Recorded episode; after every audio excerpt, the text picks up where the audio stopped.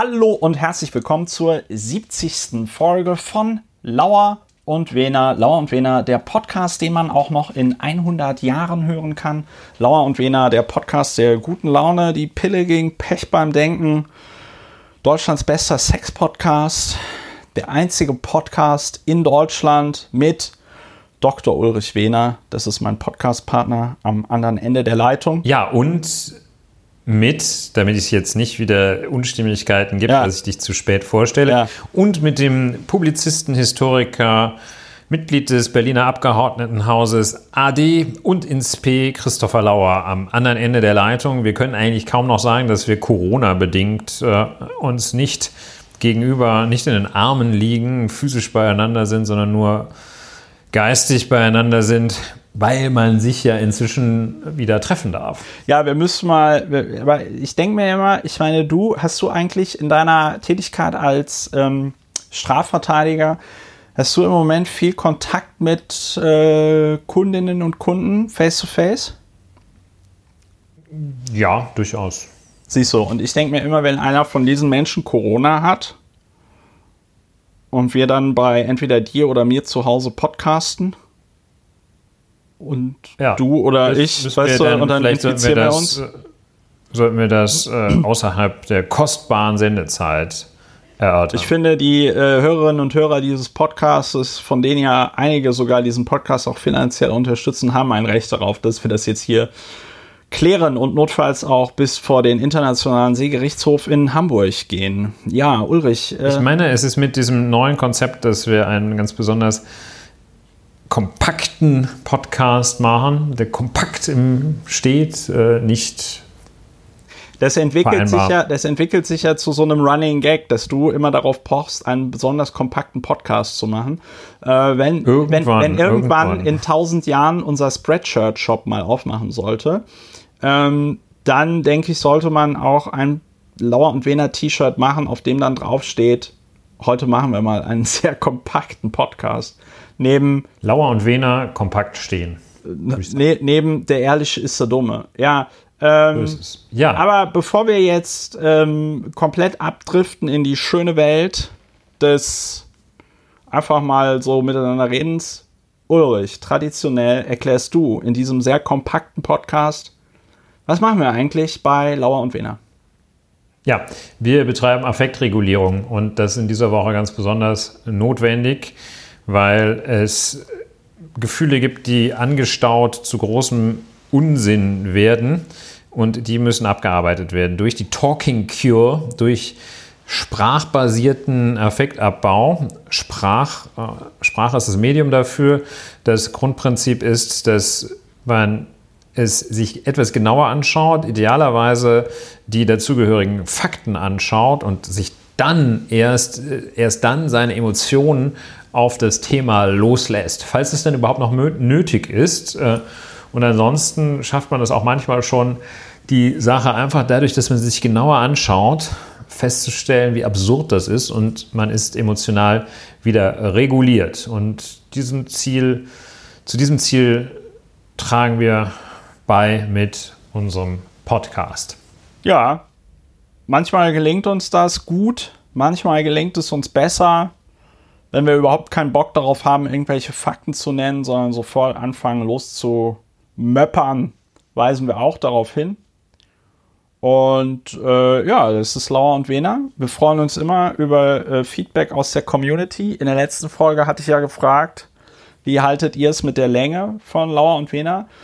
Und äh, ja, wie zu erwarten, nachdem wir jetzt ein Jahr lang schon immer relativ lange Folgen haben und immer sehr ausführlich sind, ähm, kam das Feedback, nö, nö, ihr könnt das gerne so lang und so ausführlich machen. Ist, äh, wen, wundert, wen wundert es? Ich hatte vom Survivorship Bias gesprochen. Ich wollte gerade sagen, das Stichwort ist doch der Survivorship Bias. Gleichzeitig gibt es eine riesengroße schweigende Mehrheit, die anscheinend kein Bedürfnis hat, sich zu melden bei uns, entweder über den Kurznachrichtendienst Twitter, wo wir einen Account haben, Lauer und Wena.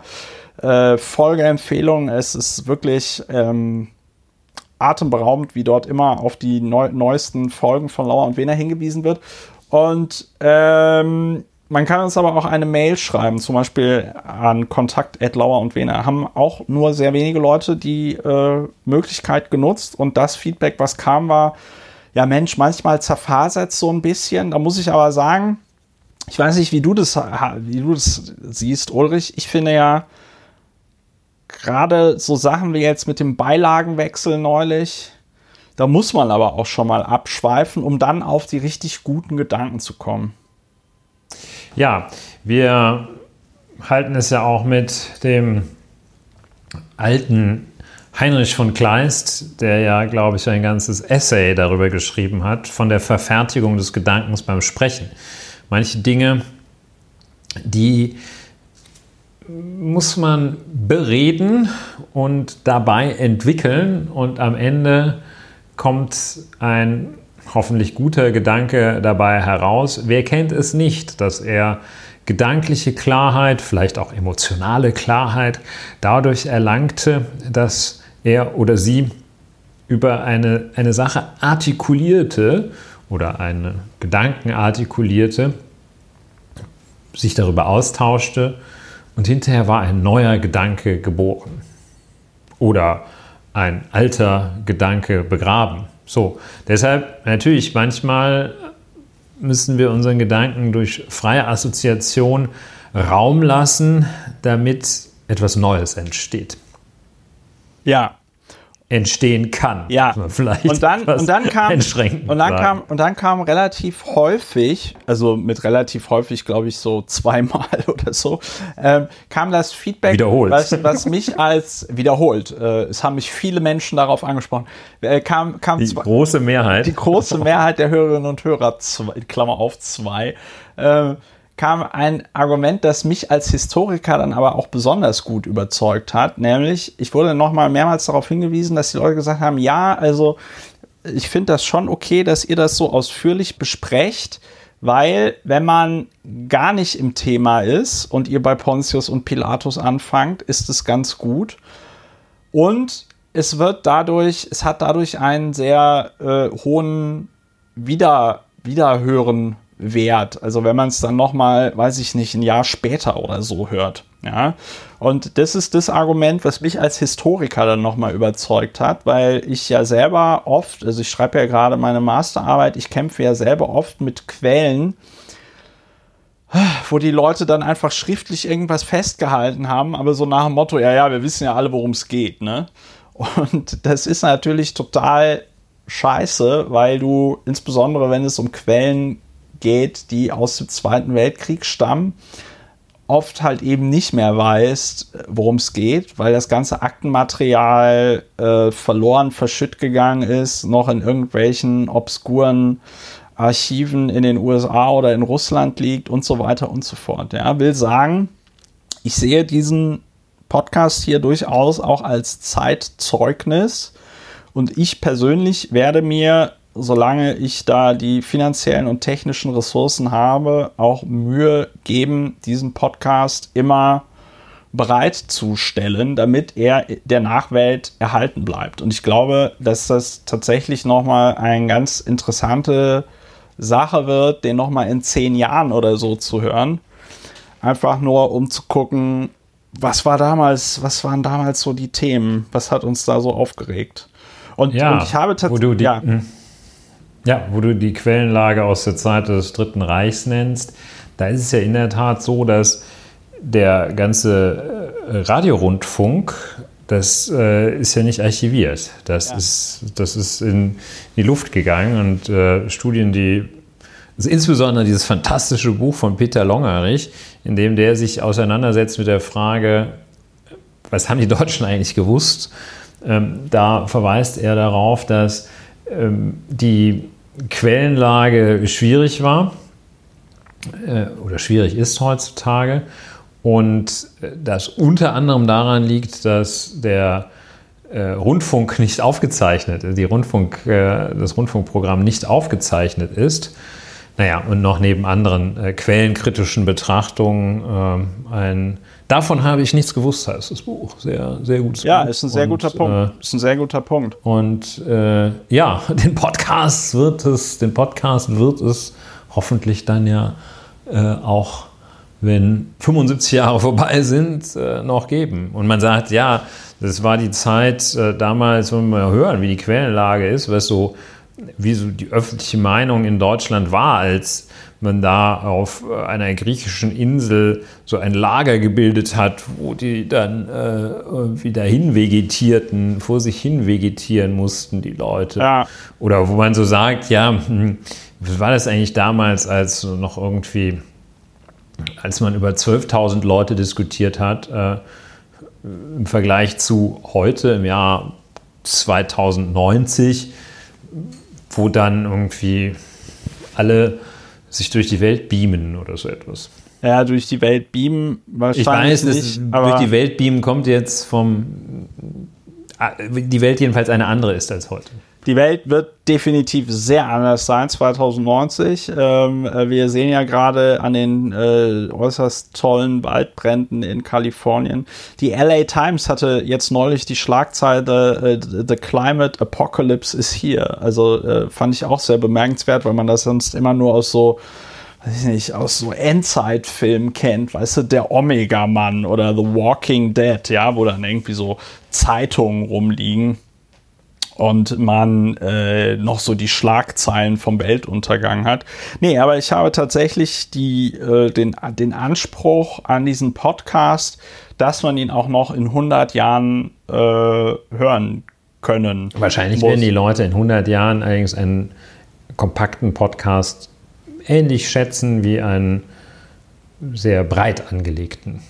Ja, wir variieren da, das. Kam, da, kommt, da kommt, also zum kompakten Podcast fallen mir noch zwei Sachen ein. Erstens, es gibt Kapitelmarken. Ja, das ist ja ein besonderer Service von Lauer und Wena. Selbst für die Leute, die auf ihrem Abspielgerät aus irgendeinem äh, äh, Grund nicht sehen können, denen schreibe ich ja die Zeiten immer noch in den Text zum Blog bei, also in den Text zum Podcast und was ich jetzt selber auch mal gemacht habe, ist, ich habe bei der Bearbeitung der letzten Folge, weil ich da ein bisschen auf die Tube drücken musste, weil ich unter Zeitdruck war, habe ich die Folge einfach beim Bearbeiten mit anderthalbfacher Geschwindigkeit abgespielt. Wir klangen dann ein bisschen wie die Chipmunks, aber es ging auch noch. Und viele Podcast-Abspielgeräte lassen das ja zu. Laura und Wena, der kompakte Podcast, der aber wahrscheinlich noch immer sehr ausführlich sein wird. Für die Leute im Jahr 2100. Wir grüßen euch ganz herzlich. Wir grüßen. Wenn es dann ja. überhaupt noch Deutsch gibt oder alle Chinesisch sprechen. Haha, Nin Hao. Unsere neuen chinesischen Overlords. So, was haben wir denn? Achso, genau. Jetzt kommt noch der äußerst. Wir kommen in Frieden. Wir kommen in Frieden. Jetzt kommt der äußerst beliebte Hinweis. Äh, wir freuen uns immer über eure Unterstützung. Lauer und Wena ist im Moment so ein semi-professioneller Podcast, wo Ulrich und ich immer spät abends nach der Arbeit anfangen müssen, nochmal euch die Welt zu erklären. Ähm, perspektivisch wäre das natürlich total geil, wenn wir, da, wenn wir zumindest mal einen Tag in der Woche hätten, wo wir uns nur Lauer und Wena widmen können. Dazu brauchen wir eure Unterstützung. Ja, und das unter Beibehaltung unserer aktuellen Vier-Tage-Woche. Beibehaltung unserer aktuellen Vier Du hast eine Vier-Tage-Woche? Das höre ich, das höre ich ja zum ersten Mal. Ja, die ersten vier Tage und dann geht es weiter. Ach so, ja. so, jedenfalls, ja, Laura und Wena, auch Deutschlands bester Witze-Podcast. Ähm, jedenfalls, es gibt verschiedene Arten, wie ihr diesen Podcast unterstützen könnt. Die einfachste ist, ihr geht jetzt auf euer PayPal-Konto äh, und schiebt uns Geld rüber. Der Link ist im ähm, äh, Podcast-Text. Ich twitter den auch immer. Oder ihr nehmt euch ein kleines bisschen mehr Zeit, überwindet euren inneren Schweinehund und macht einen Dauerauftrag. Ich habe neulich irgendwann mal gelesen, äh, man muss die Leute immer viermal anscheinend dazu daran erinnern, bis sie anfangen, bei so einem Podcast Geld zu überweisen ich würde euch jetzt vorschlagen, spielt euch das einfach viermal vor. Ja, dann muss ich das nicht jede Folge so ausführlich sagen. Ja, aber ja, ähm, äh, gute Idee. würde mich auf jeden Fall freuen. Und wenn ihr euch dann ganz, ganz, ganz verwegen fühlt, fühlt nachdem ihr euren ähm, Dauerauftrag eingerichtet habt und ein Apple-Device habt, geht doch mal auf äh, Apple Podcasts und hinterlasst eine Bewertung oder eine Rezension zu diesem Podcast, Lauer und Wena. Das würde mich zumindest sehr freuen. Ich glaube, der Ulrich würde sich auch freuen. Richtig. Richtig propichtig. Die besten und kreativsten Rezensionen werden in diesem Podcast verlesen. Habe ich mir gerade vorgenommen. Gute Idee. Ulrich ist begeistert. Kommen wir zum Thema Verschiedenes. Ulrich flippt aus. Ey, Ulrich, du Ja. flippst so dermaßen aus, äh, wie der, der, der Boxer Papst im Kettenhemd, hat man früher gesagt, ne? Ja, es gibt bei Asterix auf Korsika so eine schöne Szene, wo sich die Brüder nach mehreren Monaten, Jahren oder sonst was der Abwesenheit begegnen und dann stehen die so starr voreinander und der eine sagt, glaube ich, mein Herz hüpft vor Freude und der andere sagt, ich sterbe vor Glück. Und, und, Ja, und dabei- muss man gelesen dabei- haben dabei und dann weiß die- man auch, warum das witzig Und dann dann stehen die da und dann stehen die da wie so, so Säulen, ja. Ja. Ja. das alte Geheimnis, die alte Grundregel der gelungenen Kommunikation niemals Karikaturen erzählen. Ich finde, ich finde es Nun schon, ja. ich finde es schon gut, dass wir hier auch versuchen, neue Wege zu gehen. Und einfach, ähm, Der, einfach der Podcast, in dem am laufenden Meter die Lieblingskarikaturen Genau, werden. als nächster Schritt würden wir dann unsere Lieblings-YouTube-Videos. Ja, dieses Erklären. Das eine, das, wo der- das ist so ganz lustig, aber Ey, das ist so, ey, ich muss dir das zeigen, das ist so geil. So, ähm, gibt leider kein. das wird gibt, dann zum Super-Spreading-Event, ja, wenn ähm, wir der, das. der, es gibt leider kein Wort dafür. Ich finde, da äh, könnte die deutsche oder englische Scheitern. Sprache Das mal. Wort heißt Scheitern. Ja, da könnte Fail. die deutsche und englische Sprache mal irgendwie ein, ein Wort bereitstellen, nämlich das Gefühl, wenn du einem Menschen ein YouTube-Video zeigst, was du selber total lustig findest und was die andere Person aber aus irgendeinem Grund überhaupt gar nicht auch nur ansatzweise versteht. Hm. So, Ulrich, äh, wir kommen zum Thema Verschiedenes. Ich wollte kurz ansprechen, ganz kurz, weil wir ja einen sehr kompakten Podcast haben, äh, die Bärbel Diekmann muss man nicht unbedingt kennen, wenn man sich für Politik interessiert, kann man sie aber kennen, weil Bärbel Diekmann war von 1994 bis 2009 Oberbürgermeisterin Bonns, der Bundesstaat. Und ich glaube, wann war der, wann war der, um der Bundesstaat. der Bundesstaat? Ja, wann war, wann war der, wann war der Umzug von, äh, von Berlin nach Bonn? Äh, von Bonn nach Berlin? Ja, ich glaube 1995, Hauptstadtbeschluss 95. richtig. Ja, so. Also, äh, Diekmann war also in einer ganz spannenden Zeit äh, Oberbürgermeisterin Bonns, 15 Jahre lang. Und in der letzten Woche wurde äh, sie nicht rechtskräftig, weil es noch die Möglichkeit gibt, in äh, Berufung zu gehen, glaube ich. Ja, wurde sie vom, vom äh, Verwaltungsgericht Köln ja?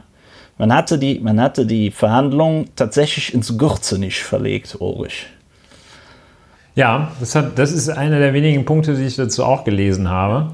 Aber es soll nicht so lustig gewesen sein sonst im Gürzenich. Es war nicht. Da finden nämlich war, immer die Karnevalssitzungen Ah, statt. Sagen wir mal so, es gab keinen Köbis. Ne? Also, äh, ähm, und äh, es hatte einen ernsten Hintergrund. In Bonn gab es ja, hat man hier wahrscheinlich nie mitbekommen in Berlin, weil wir ja eigene Skandale haben, wie zum Beispiel den ähm, Flughafen. Ja? Es gab aber in Bonn einen äh, handfesten Millionenskandal um äh, das WCCB, das World Conference Center Bonn. Man muss sich das so vorstellen, der Bundestag wurde ja neu renoviert Anfang der 90er Jahre. Und nachdem man den Bundestag neu renoviert hatte, beschloss man, wir ziehen jetzt um nach Berlin. Das war schon mal total gut. Ähm, dann äh, hatte man gesagt, okay, alles gar, gar kein Problem. Bonn wird ja Bundesstadt Und dann machen wir aus dem Deutschen Bundestag einfach ein ein World machen wir ein nee, nee, nee, World nein, nein, nein, Congress Center. Nein, nein, nein, das wird noch besser. Es wird noch besser. Dann machen wir aus dem Bundestag so ein, ähm, ein, ein, ein Tagungszentrum. In dem war ich auch tatsächlich irgendwann mal auf irgendeiner Veranstaltung. Es ist nur schon so lange her, dass ich nicht mehr weiß, was es war. Es muss aber irgendwas im auch Piratenpartei-Kontext gewesen sein. Äh, jedenfalls, dann hat man sich aber gedacht, ja, jetzt haben wir da so ein schönes Kongresszentrum mit dem Deutschen Bundestag. Was fehlt Bonn? Ein Kongresszentrum. Und dann hat man also direkt daneben noch ein Kongresszentrum gebaut, hat da Straßen für erweitert und alles Mögliche, ja. Und hatte da einen Investor aus äh, Fernost, einen Koreaner, wenn man sich, äh, wenn ich mich recht entsinne. Und dieser Mann war halt äh, Hochstapler und hat also die Stadt Bonn da einfach komplett verarscht. Der ist da halt hingekommen und hat halt gesagt, so ja, hier, also ich, ähm, äh, ich baue euch das alles und so, ja, und ähm, einfach mega Skandal. Und jetzt war der Prozess gegen, ähm, gegen äh, die Frau Diekmann, also der Investor sitzt auch mittlerweile im, im, im Gefängnis und so, ja. Ähm, und dann war also jetzt der Prozess gegen Frau Diekmann und den ehemaligen Stadtdirektor der Stadt Bonn und das Gericht kam halt zu dem Urteil, Diekmann habe grob fahrlässig ihre Dienstpflicht verletzt, wodurch der Stadt ein kausaler Schaden entstanden sei. Und äh, es dreht sich darum, dass der Rat der Stadt Bonn gesagt hat, ja gut, also wir geben jetzt hier keine Ausfallbürgschaft, ja, und ähm, dass man dann aber im Vertrag mit diesem Koreaner, mit diesem Südkoreaner eine äh, ihm so eine Ausfallbürgschaft äh, äh, gegeben hat. Also laut Urteil hat Diekmann ihre Dienstpflicht verletzt, indem sie 2009 eine Zusatzvereinbarung zur Erhöhung des Kreditrahmens um 30 Millionen Euro unterzeichnete. Die Beschlussvorlagen für den Stadtrat hätten unter anderem nicht erkennen lassen, dass die Erhöhung erneut eine Haftung für Eigenkapital umfasse. Dies habe Diekmann als OB jedoch wissen müssen. So. Und äh, dann sind die äh, äh, Kosten explodiert. Ursprünglich waren 140 Millionen Euro dafür veranschlagt. Äh, dann waren, sind die Kosten auf 200 Millionen gestiegen. Die Stadt Bonn, äh, dieser, dieser Investor hatte nicht annähernd die 40 Millionen Euro Eigenkapital, von denen er behauptet hatte, dass er sie hatte. Und was dieser Südkoreaner wohl gemacht haben muss, ist, ähm, dass der dann quasi mehrfach dieses äh, WCCB verkauft hat. Ja. Äh, an, ich glaube auch an eine Holding in Vietnam und noch andere. Und das muss dann wohl sehr bizarr gewesen sein, weil die, die sind dann alle aufgelaufen da in Bonn und haben gesagt, so hier, das ist ja jetzt unseres. Ne? Das war also alles. Ja, mehrfach verkaufen ist jetzt also tatsächlich kein, äh, kein ganz neuer Trick in der, nee, ist kein neuer. Nö, ne? ich ich habe jetzt auch nicht äh, gesagt, dass der Mann da den Parmesan erfunden hat, aber es ist äh, wohl bemerkenswert, Umso- wie sich die Stadt Bonn da hat über den Tisch ziehen lassen. Ja, genau. Das war die, ist die Richtung dessen, was ich da sagen will. Das ist also nichts Neues, ne? dass da einer, äh, beziehungsweise es ist eigentlich kaum ein größerer Deal, in dem sich die Leute nicht größer darstellen, als sie tatsächlich sind.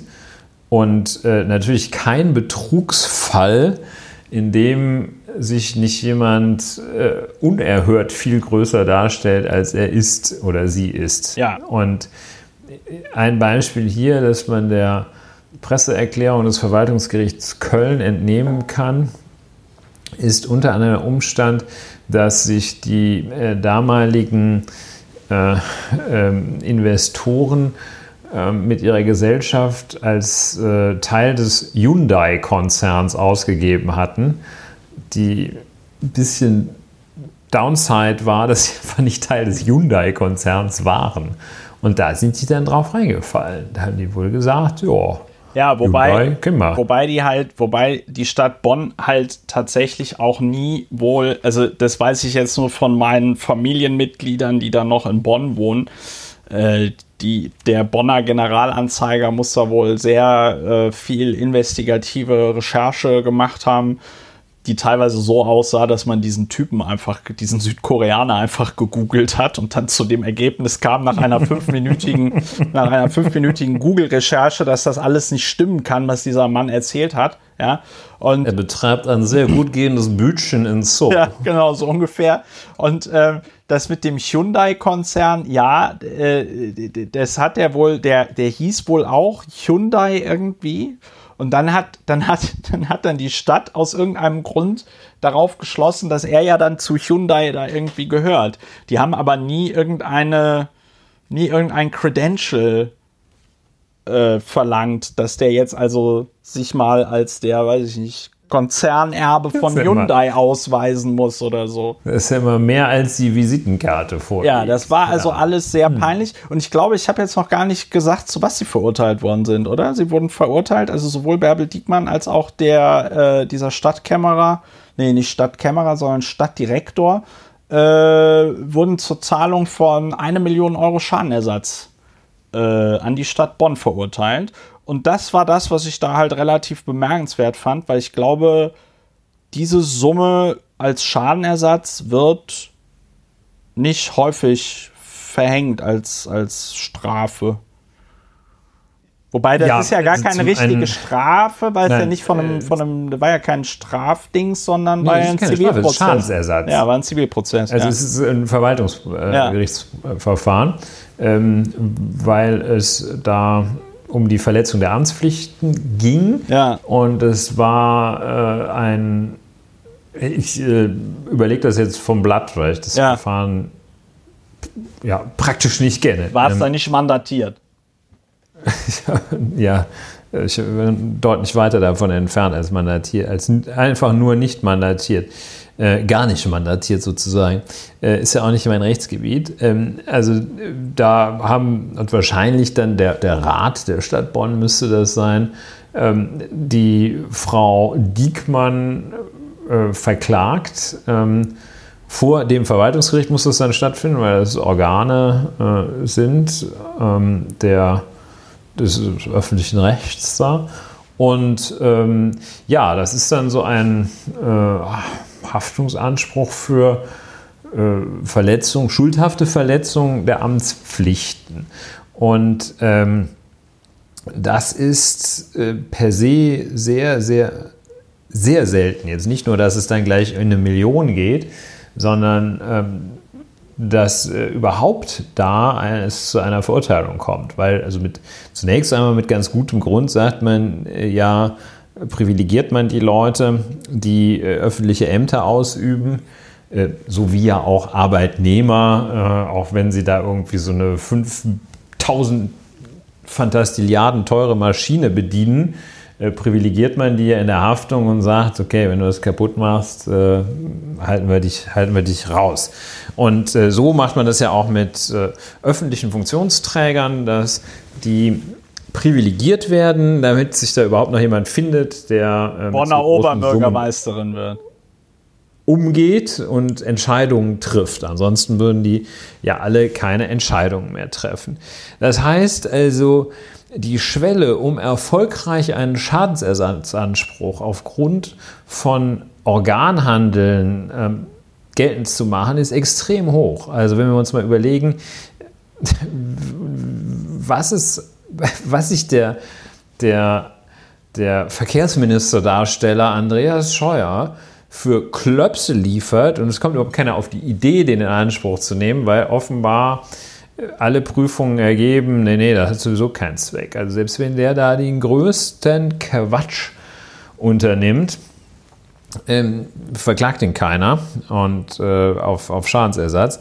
Und ähm, da kann man sich dann jetzt mal so bei ganz grober, holzschnittartiger Wertung vorstellen, ähm, spricht vieles dafür, dass sie wirklich ganz, ganz grob dilettantisch da gehandelt haben. Was ist natürlich menschlich sehr tragisch für, für jemanden, der da sein ganzes oder mindestens halbes Leben in der Politik verbracht hat, nach eigener und vieler anderer Leute Einschätzung zum Wohle der erst Bundeshauptstadt, dann nur noch Bundesstadt Bonn und dann Hattest du gesagt, wie alt Frau Diekmann ist? 71. Ist in ihren 70ern, ja, frühe 70er.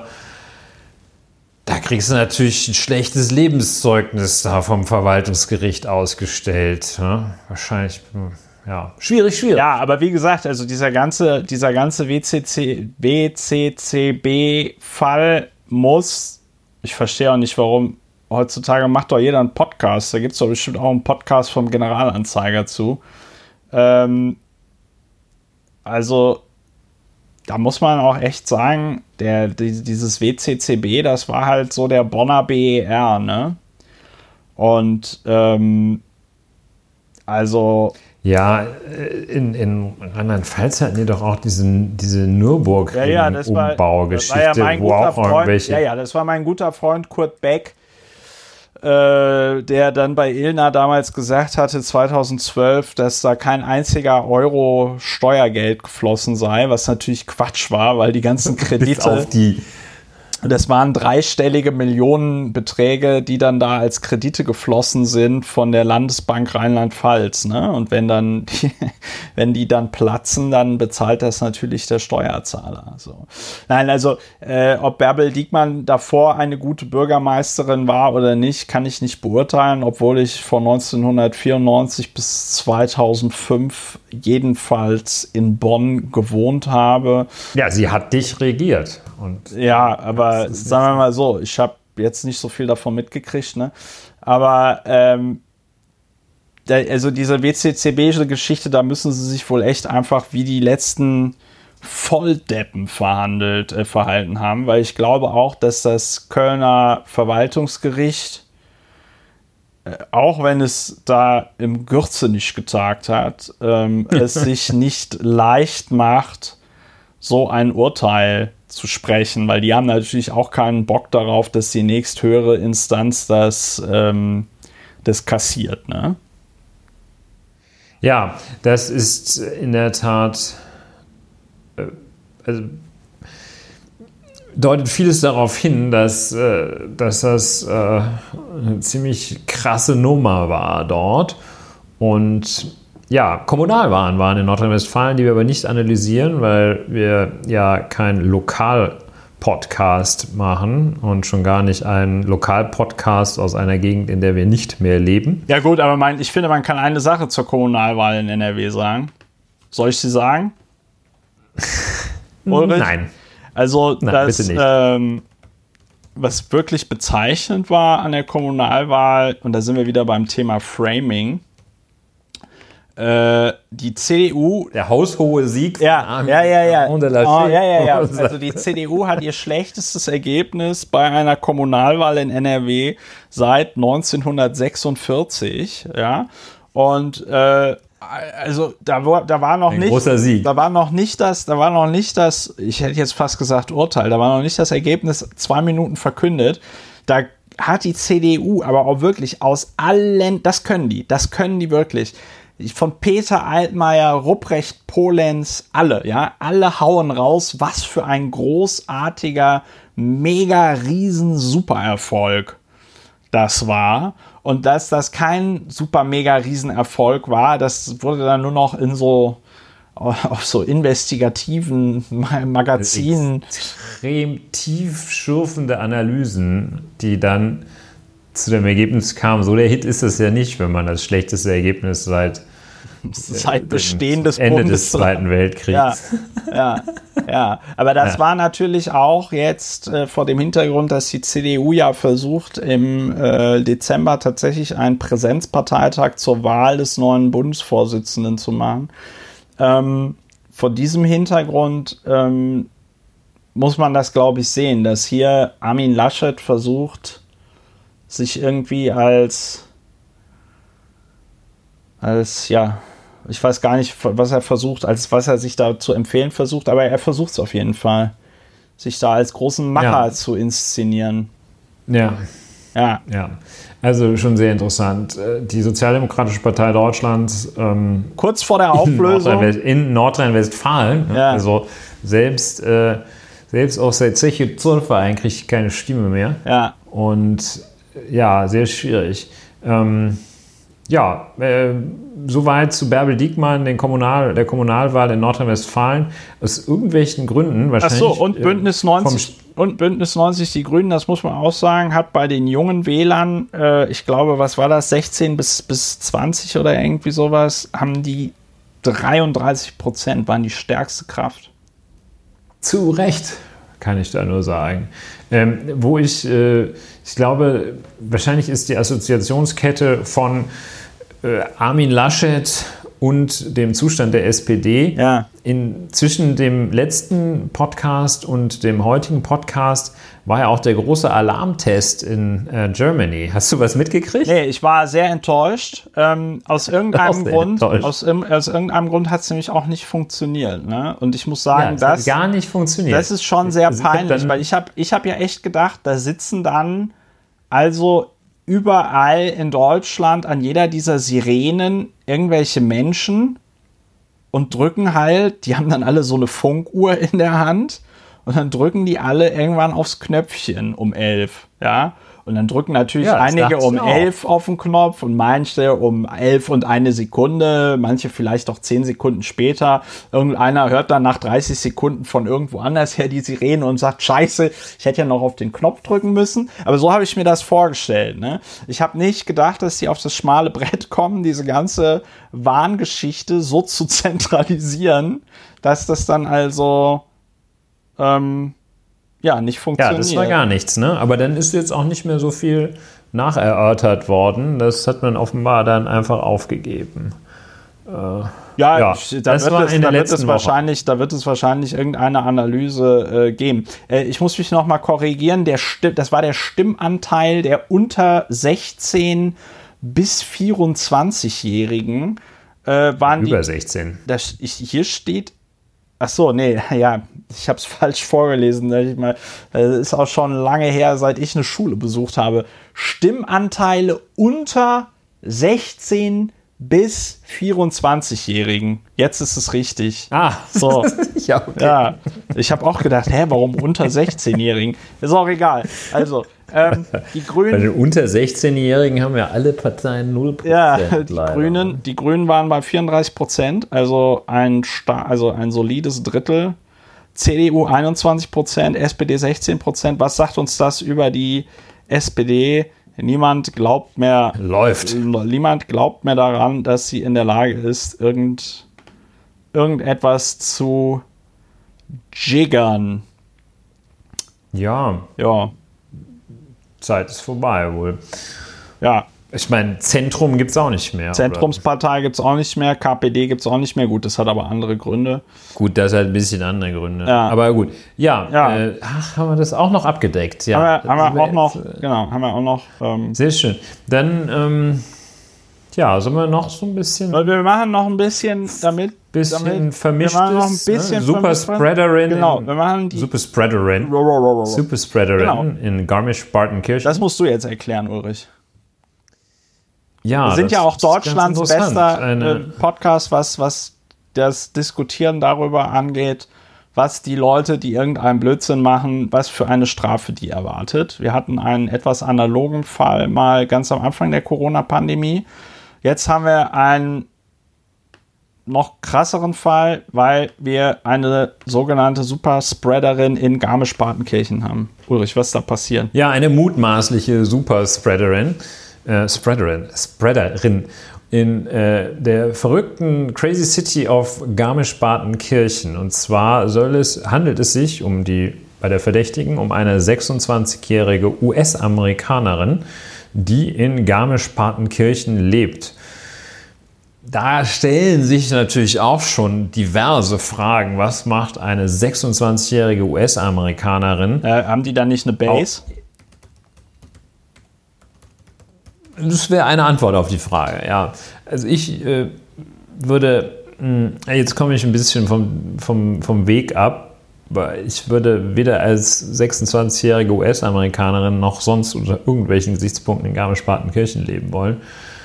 Außer ich bin Bergsteiger. Aber gut, jedenfalls soll sie trotz Krankheitsanzeichen durch verschiedene Kneipen gezogen sein und dabei mehrere Menschen angesteckt haben. Ähm, das war wohl äh, erster Akt. Und das Landratsamt äh, sagt, dann hat sie sich testen lassen. Und ähm, dann ist ja die Anordnung, dass du zwischen Test und Mitteilung des Testergebnisses, also mindestens zwischen Test und Testergebnis, wenn du dich aufgrund von Krankheitsanzeichen testen lässt, in Quarantäne bleiben musst. Aber die Susan oder wie sie Karen. heißt, Solche Frauen heißen Karen? Karen. die, ja, das ist mehr so ein Susan-Typ, weil Karen ist ja diese Vorort-Frau, die dann da äh, mit 110 dem wählt. Um, um Schwarze erschießen zu lassen. Ja, oder gleich selber zur Pumpgun greift. Jedenfalls hat, äh, wie auch immer sie heißt, sich dann gesagt, Quarantäne ist nichts für mich und ist dann nochmal losgezogen. Und, äh, und hat dann, ich sehe jetzt beim Weiterlesen, äh, beim Quellenstudium auch, ähm, dass der Grund dafür, dass sie in Garmisch-Partenkirchen lebt, äh, dass sie in einem Hotel für US-Streitkräfte Ja. und deren Familien arbeitet. Und da, und da, und da, jetzt, da lohnt es sich, dass wir die Gesprächspausen dazu nutzen, wirklich dann immer ähm, in, in, äh, nochmal Sachen zu googeln. Das ist nämlich die Edel, ich denke mir das jetzt nicht aus, aber das ist die Edelweiss Lodge and Resort. In Klammern US Armed Forces Recreation Center seit 2004. Wahrscheinlich für die George C. Marshall Europäisches Zentrum für Sicherheitsstudien. Das ist eine Artilleriekaserne, das George C. Marshall Europäisches Zentrum für Sicherheitsstudien. Herzlichen Glückwunsch nochmal an die Person, die sich diesen sehr ähm, klangvollen Namen ausgedacht hat. Ist ein Deutsch. Er erinnert- Ja, erinnert? Der klangvolle Name erinnert ein bisschen an die E-Mail-Adressen innerhalb der Berliner Verwaltung. Ja, ja, ja. Kann man nur empfehlen. Ist ein deutsch-amerikanisches Sicherheits- und verteidigungspolitisches Studienzentrum auf Universitätsniveau mit Sitz in Garmisch-Partenkirchen. So, also, die gute Frau arbeitet. Kirchen, Kir- wie wir ja sagen. Ja, jedenfalls im zieht die dann, äh, trotz Quarantäne zieht die da durch die Nacht und äh, es gibt einen... Und Garmisch ist ja für sein heißt- Nachtleben, also, da ist ja das Berghain gar nichts dagegen, ne? Ja, und zwar in der äh, noch nicht geschlossenen Variante. Und ähm, dann zieht die da durch die Gegend und äh, es heißt, dass es einen schweren Corona-Ausbruch in Garmisch-Partenkirchen gegeben haben muss. Äh, wir erinnern uns, dass ähm, Covid, SARS-CoV-19 in Deutschland so richtig als Erkrankung losging, äh, auch äh, kneipenbasiert, nämlich in äh, Crazy City, äh, Crazy, Crazy Ski Resort auf Ischgl. Relax if you can, lautet der Slogan dort. Und äh, das ist offenbar eine Methode, wenn man in so einer engen Kneipe steht. Das ist wohl die Methode, wie sich Leute infizieren. Ist ja auch ähm, äh, ansonsten bekannt, dass irgendwelche Familienfeiern und Partys dafür prädestiniert sind. Kann man sich ja auch so nach mit so zwei, drei mit so zwei, drei äh, Bestandteilen des Wissens zusammensetzen. Ja, sehr interessant. Ähm, vielleicht guckt man mal, was ist das eigentlich? Das ist im Grunde genommen rechtlich gesehen. Äh, zum einen, wenn nichts passiert, ist es eine Ordnungswidrigkeit, wenn man gegen Quarantäneauflagen verstößt nach dem Infektionsschutzgesetz. Und äh, da ist der reine Verstoß ähm, wird als Ordnungswidrigkeit geahndet. Im Grunde genommen so wie wenn man mit dem Auto zu schnell fährt. Ja. Wenn man mit dem Auto zu schnell fährt und fährt jemanden an, fährt auf jemanden drauf und der äh, verletzt sich, ist das wahrscheinlich nach allem, was äh, nach diesem kurz und knapp erzählten Sachverhalt, ist es eine fahrlässige Körperverletzung. Und nichts anderes ist es auch, wenn man mit Anzeichen einer ansteckenden Erkrankung sich irgendwo hinbegibt, wo nach allem, was man weiß, die Infektion sehr wahrscheinlich ist. Ja, und dann macht man sich wegen fahrlässiger Körperverletzung strafbar, wenn das äh, sich nachvollziehen lässt, wie viele Leute, nehmen wir mal an, 80, dann macht man sich wegen 80-facher fahrlässiger Körperverletzung strafbar.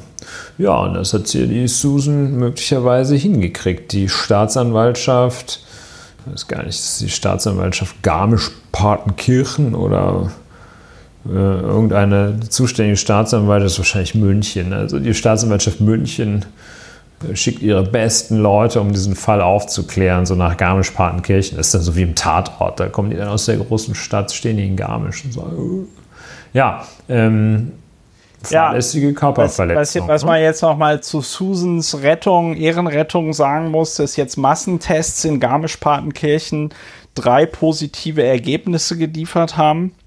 Und hier schreibt jetzt die, äh, hier schreibt jetzt die äh, Süddeutsche Zeitung von heute, vier Stunden alt ist der Artikel. Damit kommen Zweifel auf, ob die als Superspreaderin bezeichnete US-Bürgerin wirklich so gefährlich war oder eine Fehleinschätzung vorliegt.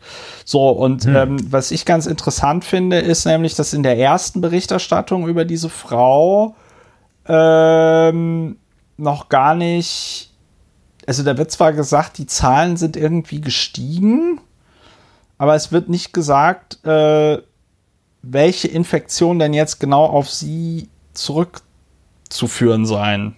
Das hat mich jetzt nur so irritiert beim Lesen. Ja, das ist natürlich seltsam. Gut, dass wir sie mutmaßliche Superspreaderin genannt haben. Hm. Also die Quellen, die ich hier habe, die sind allerdings äh, von gestern, ja. ähm, sprechen noch von diesem Verdacht, ja, das müssen wir weiterverfolgen. Also, Susan, du hast noch eine Chance. Ja. Ja, also ich, ich, äh, so, bei allen drei gäbe es einen Zusammenhang mit der 26-Jährigen. Eine Person arbeitet demnach in der besagten Cocktailbar. Zwei waren gleichzeitig mit der jungen Frau Gäste eines Irish Pub in Patenkirchen. Dies aber noch vor deren Corona-Test und damit auch vor der Quarantäneverfügung. So, unter den Getesteten vom Wochenende waren zahlreiche weitere Kneipengänger. Teilweise hatten sie sich zur gleichen Zeit in den gleichen Lokalen aufgehalten wie die 26-Jährige. Ja, gut, also. Ja, es sieht so ein bisschen wie eine noch etwas unreife ja, Geschichte aus. Ich nehme mal an, ich nehme mal an, was denen wichtig war, war diese Nachricht mit der Superspreaderin so rauszuhauen damit auch mhm. wirklich jeder. Sieht, sieht, ein bisschen aus wie eine Erziehungsnachricht. Ja, damit jeder, damit jeder Jürgen in Garmisch, äh, Garmisch sagen so die Kenner, ne? also, damit jeder Jürgen dort äh, äh, sich dann mal zu so einem Testzentrum begibt und sich testen lässt. Die Bayern sind ja nach diversen ja, Pannen bei der Übermittlung von Testergebnissen sind die ja jetzt ein bisschen gebranntes Kind. Und ich nehme mal an, dass der Landrat da dann gesagt hat, so, ey, jetzt also, bevor es dann nachher heißt, hier Superspreaderin hat uns hier ganz garmisch kaputt Tagelang. gemacht. Tagelang wussten die alle davon und die ganze so. Zugspitze infiziert. Ja, ich ja. nehme mal an, dass sie dann gedacht haben, okay, dann machen wir jetzt hier mal, äh, machen wir jetzt mal hier aus allen Rohren. Hauen wir, hauen wir es mal raus. Hauen wir es mal genau. richtig raus. Und damit auch alle, also es haben sich ja 700 Leute testen lassen. Ja, Susan, Glück gehabt. Aber sagen wir mal so, was, was, was, was droht dir bei einer dreifachen Achso, nee, eine, nur eine Person sei nach der Quarantäneverfügung. Ja, das ist eine einfache, leichte Körperverletzung, oder? Naja, wenn das ein, wäre das ein schwerer Corona-Verlauf, der möglicherweise sogar zum Tode führt, dann wäre es natürlich auch fahrlässige Tötung. Die reine fahrlässige Körperverletzung, da jetzt, wenn die Susan nicht schon mehrere solcher Dinger gebracht hat, äh, dann äh, gibt es natürlich eine Geldstrafe. Ja, ja. Und ich nehme mal an, dann schaltet sich wahrscheinlich auch Donald Trump noch in den Fall ein. Der leugnet das dann. Der leugnet das dann. Der bombardiert Garmisch-Partenkirchen. Ist der scheißegal, wo ja, das liegt. Der, der, Bob Woodward, der Bob Woodward hat doch jetzt so ein Enthüllungsbuch geschrieben und die schönste, die schönste, also schön in Anführungszeichen, die schönste Geschichte daraus ist ja, dass der, ich glaube, der damalige Verteidigungsminister, Defense Secretary Mattis, war das Mattis? Ja. Der war Verteidigungsminister und der und die USA standen wohl 2017 einige Wochen lang vor einem atomaren, vor einem atomaren Austausch, wie das so schön euphemistisch heißt, äh, mit Nordkorea. Und der damalige, ähm, der damalige äh, Verteidigungsminister Mattis hat nur noch in seinen Klamotten geschlafen, weil er, weil er nicht wusste, wann er aufstehen muss, um da im Zweifelsfall Dinge zu tun und zu veranlassen. Aha. Ja. Tja. Ja, äh, gut, Donald Trump, äh, Garmisch-Partenkirchen, eine unrühmliche Verbindung wäre das, aber dem Donald ist wirklich alles zuzutrauen. Vor allem ist ihm zuzutrauen, dass er die nächste Präsidentschaftswahl gewinnt.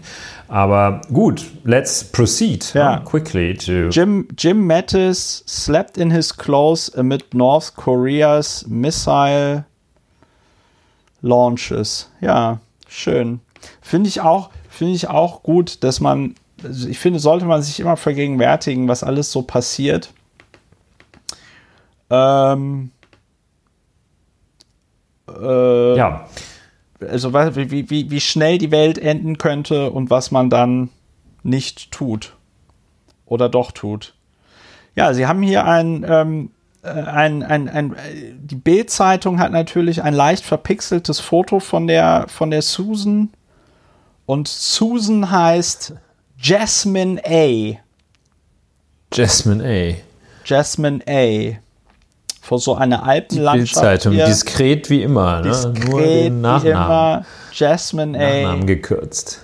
Trotz Infektion zog Jasmine A. durch die Bars in Garmisch-Partenkirchen.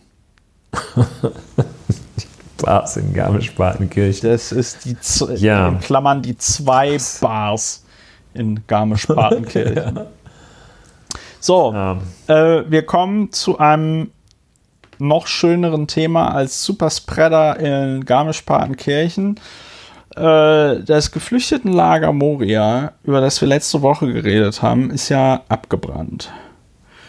Äh, dann gab es ein großes Hin und Her, warum und wieso und sollte Deutschland jetzt überhaupt. Ulrich hat dazu, das hast du zumindest im Vorgespräch behauptet, Die Redaktion hat dazu dass, ein paar Stimmen du, eingetragen. ja, auf der Straße. das, der, Ja, ja. also manche Stimmen, äh, die eingefangen wurden, da ist der Begriff auf der Straße noch wirklich sehr wohlwollend. Also wirklich in den hintersten Ecken scheinen die eingefangen worden zu sein, sind aber in Wirklichkeit von Spitzenpolitikern. Und ja, Moria. Ähm, wir haben ja diese Entwicklung, die wohl dazu führen wird, dass ähm, sich, wie das äh, üblich ist, äh, die Bundeskanzlerin und äh, ihr Innen- und Heimatminister äh, darüber verständigen, äh, wie viele Menschen denn jetzt äh, nachhaltige humanitäre Hilfe geleistet wird, indem man sie vielleicht mal aus diesem, von dieser aktuell nur als Schrottinsel zu bezeichnenden Insel äh, rausholt. Also, was ich sagen, ähm, die Bundeskanzlerin und der äh, Innenminister ähm, steuern wohl darauf zu, dass von den 12.800 Menschen offenbar wohl 1.500 Menschen aufgenommen werden sollen in Deutschland. Ähm, das ist der Stand der Dinge. Man muss fairerweise Und- sagen, dass das das Ergebnis einer Einigung zwischen CDU, CSU und die Älteren von uns werden sich noch daran erinnern und SPD, das ist die Partei, die mit der ähm, CDU koaliert. und das ist jetzt noch keine Wertung, aber man kann feststellen, die CDU, die SPD trägt sehr viel von dem, was die CDU macht oder auch nicht macht, einfach mit. Die ZDF-Journalistin Nicole Diekmann kommentierte das auf dem Kurznachrichtendienst Twitter wie folgt. SPD-Chefin Esken Sonntag bei Berlin direkt. Hohe vierstellige Zahl an Menschen muss aus Griechenland nach Deutschland geholt werden. SPD-Kreise heute Morgen 1500, viel zu niedrig, wurde durchgestochen von Unionskreisen, die nur wenige haben wollen. SPD heute später 1553 Fragezeichen. Okay. Ja, so formuliert sie das Verhandlungsgeschick Akumen, möchte man sagen, der Sozialdemokratischen Partei Deutschlands. Ja, also es ist sehr, ähm, wobei man ja sagen muss, dass äh, zum letzten Mal in der Geschichte der Bundesrepublik Deutschland die Sozialdemokratische Partei Deutschlands äh, bislang den Außenminister äh, stellt und ähm, der ja ähm, jedenfalls der Ressortverteilung nach für Außenpolitik zuständig ist.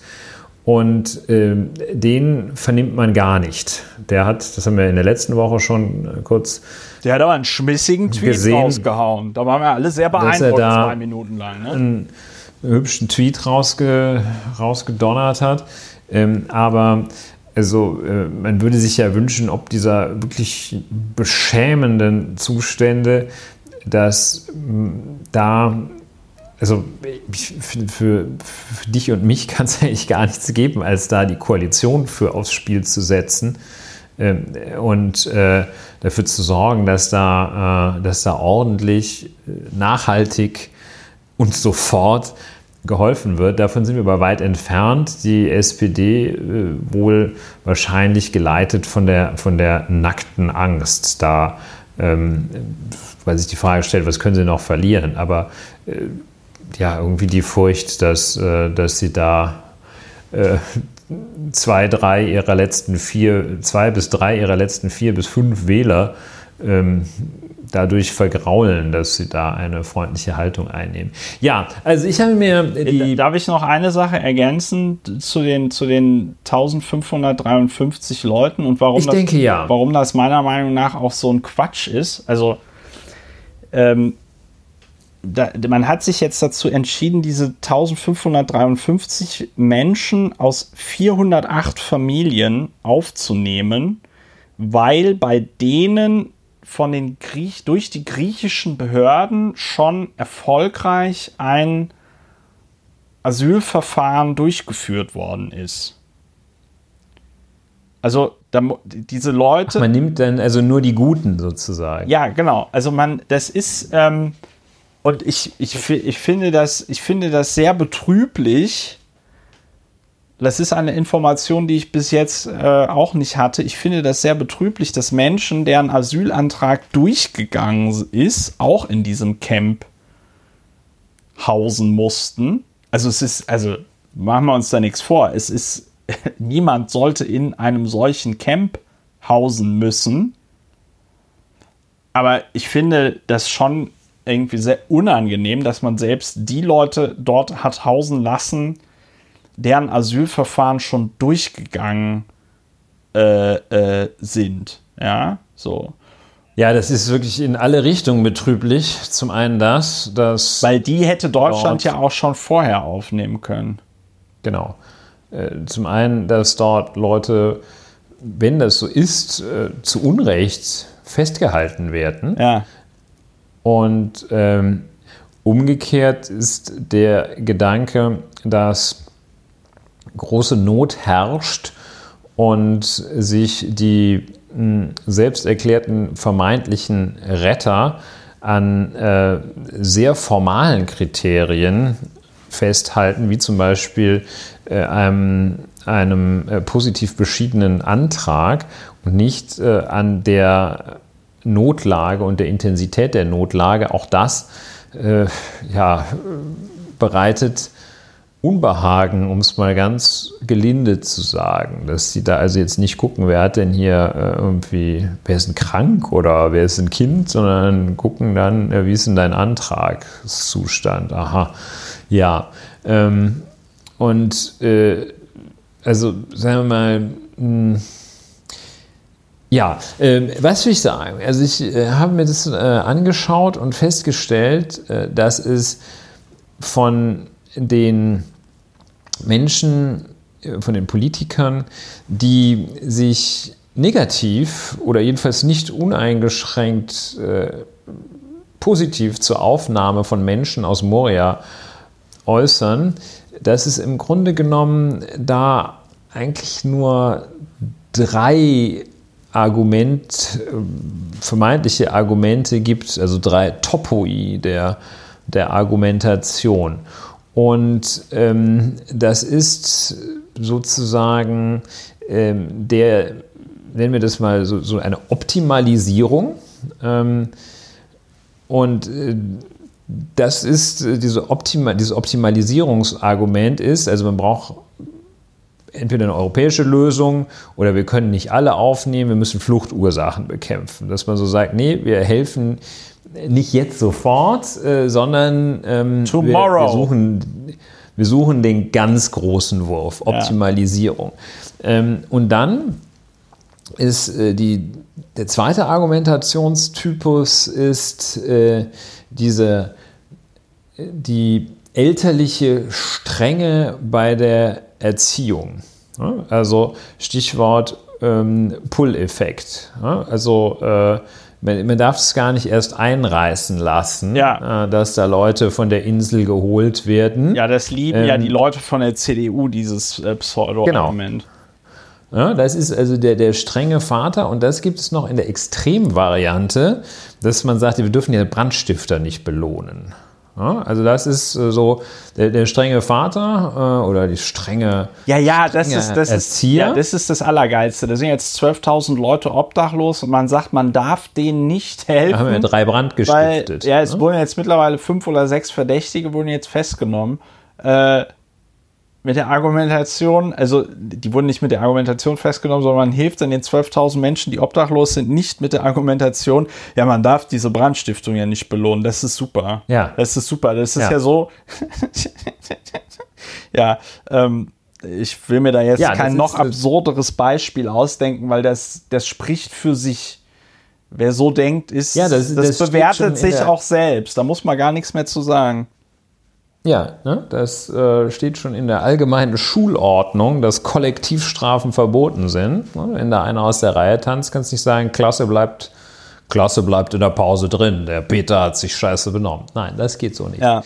ja, das sind die drei Gruppen von Argumenten. Und wenn man sich das anschaut, also die drei Gruppen von Argumenten der, wie bezeichnet man sie, der Flüchtlingsgegner, der äh, der, der äh, Inhumanisten. Ja, ich würde das einfach der Menschenfeinde, weil, weil anders kann ja. man es, ich finde. Um es wertfrei zu sagen, der Menschenfeind. Naja, wie willst du das denn, wie willst du das denn nennen? Also ich meine, du hast, ja, red mal weiter, weil ich glaube, ich weiß, wie der Satz zu Ende geht. Also, wenn man sich anguckt, wer diese. Ja, wenn man sich das anguckt, ja.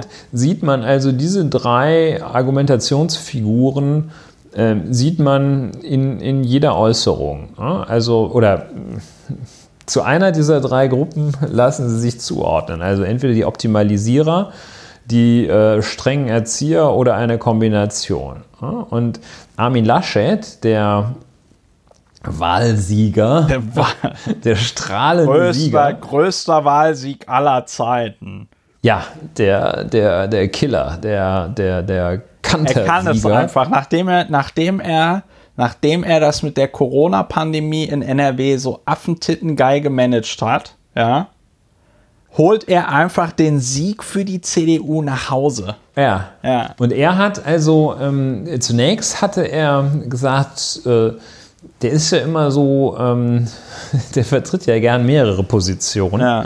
Ähm, und hatte zunächst gesagt, dass äh, Nordrhein-Westfalen zur Aufnahme von bis zu 1000 Migranten bereit sei. Ähm, das hat er noch äh, am vergangenen Mittwoch gesagt. Ich meine, die, diese, diese Sache läuft ja auch schon richtig. Äh, zehn Tage Not und Elend da. Das muss man sich auch mal vergegenwärtigen. Das fällt mir jetzt auch erst auf, weil die Zeit so schnell vergeht. Jedenfalls, also letzte Woche Mittwoch hat er noch gesagt, so, wir nehmen 1000 Leute hier in Nordrhein-Westfalen. Und ähm, dann hat er aber relativ schnell zurückgerudert und ähm, äh, betonte vor allem, so wird er zitiert, die Notwendigkeit einer umfassenden europäischen Lösung.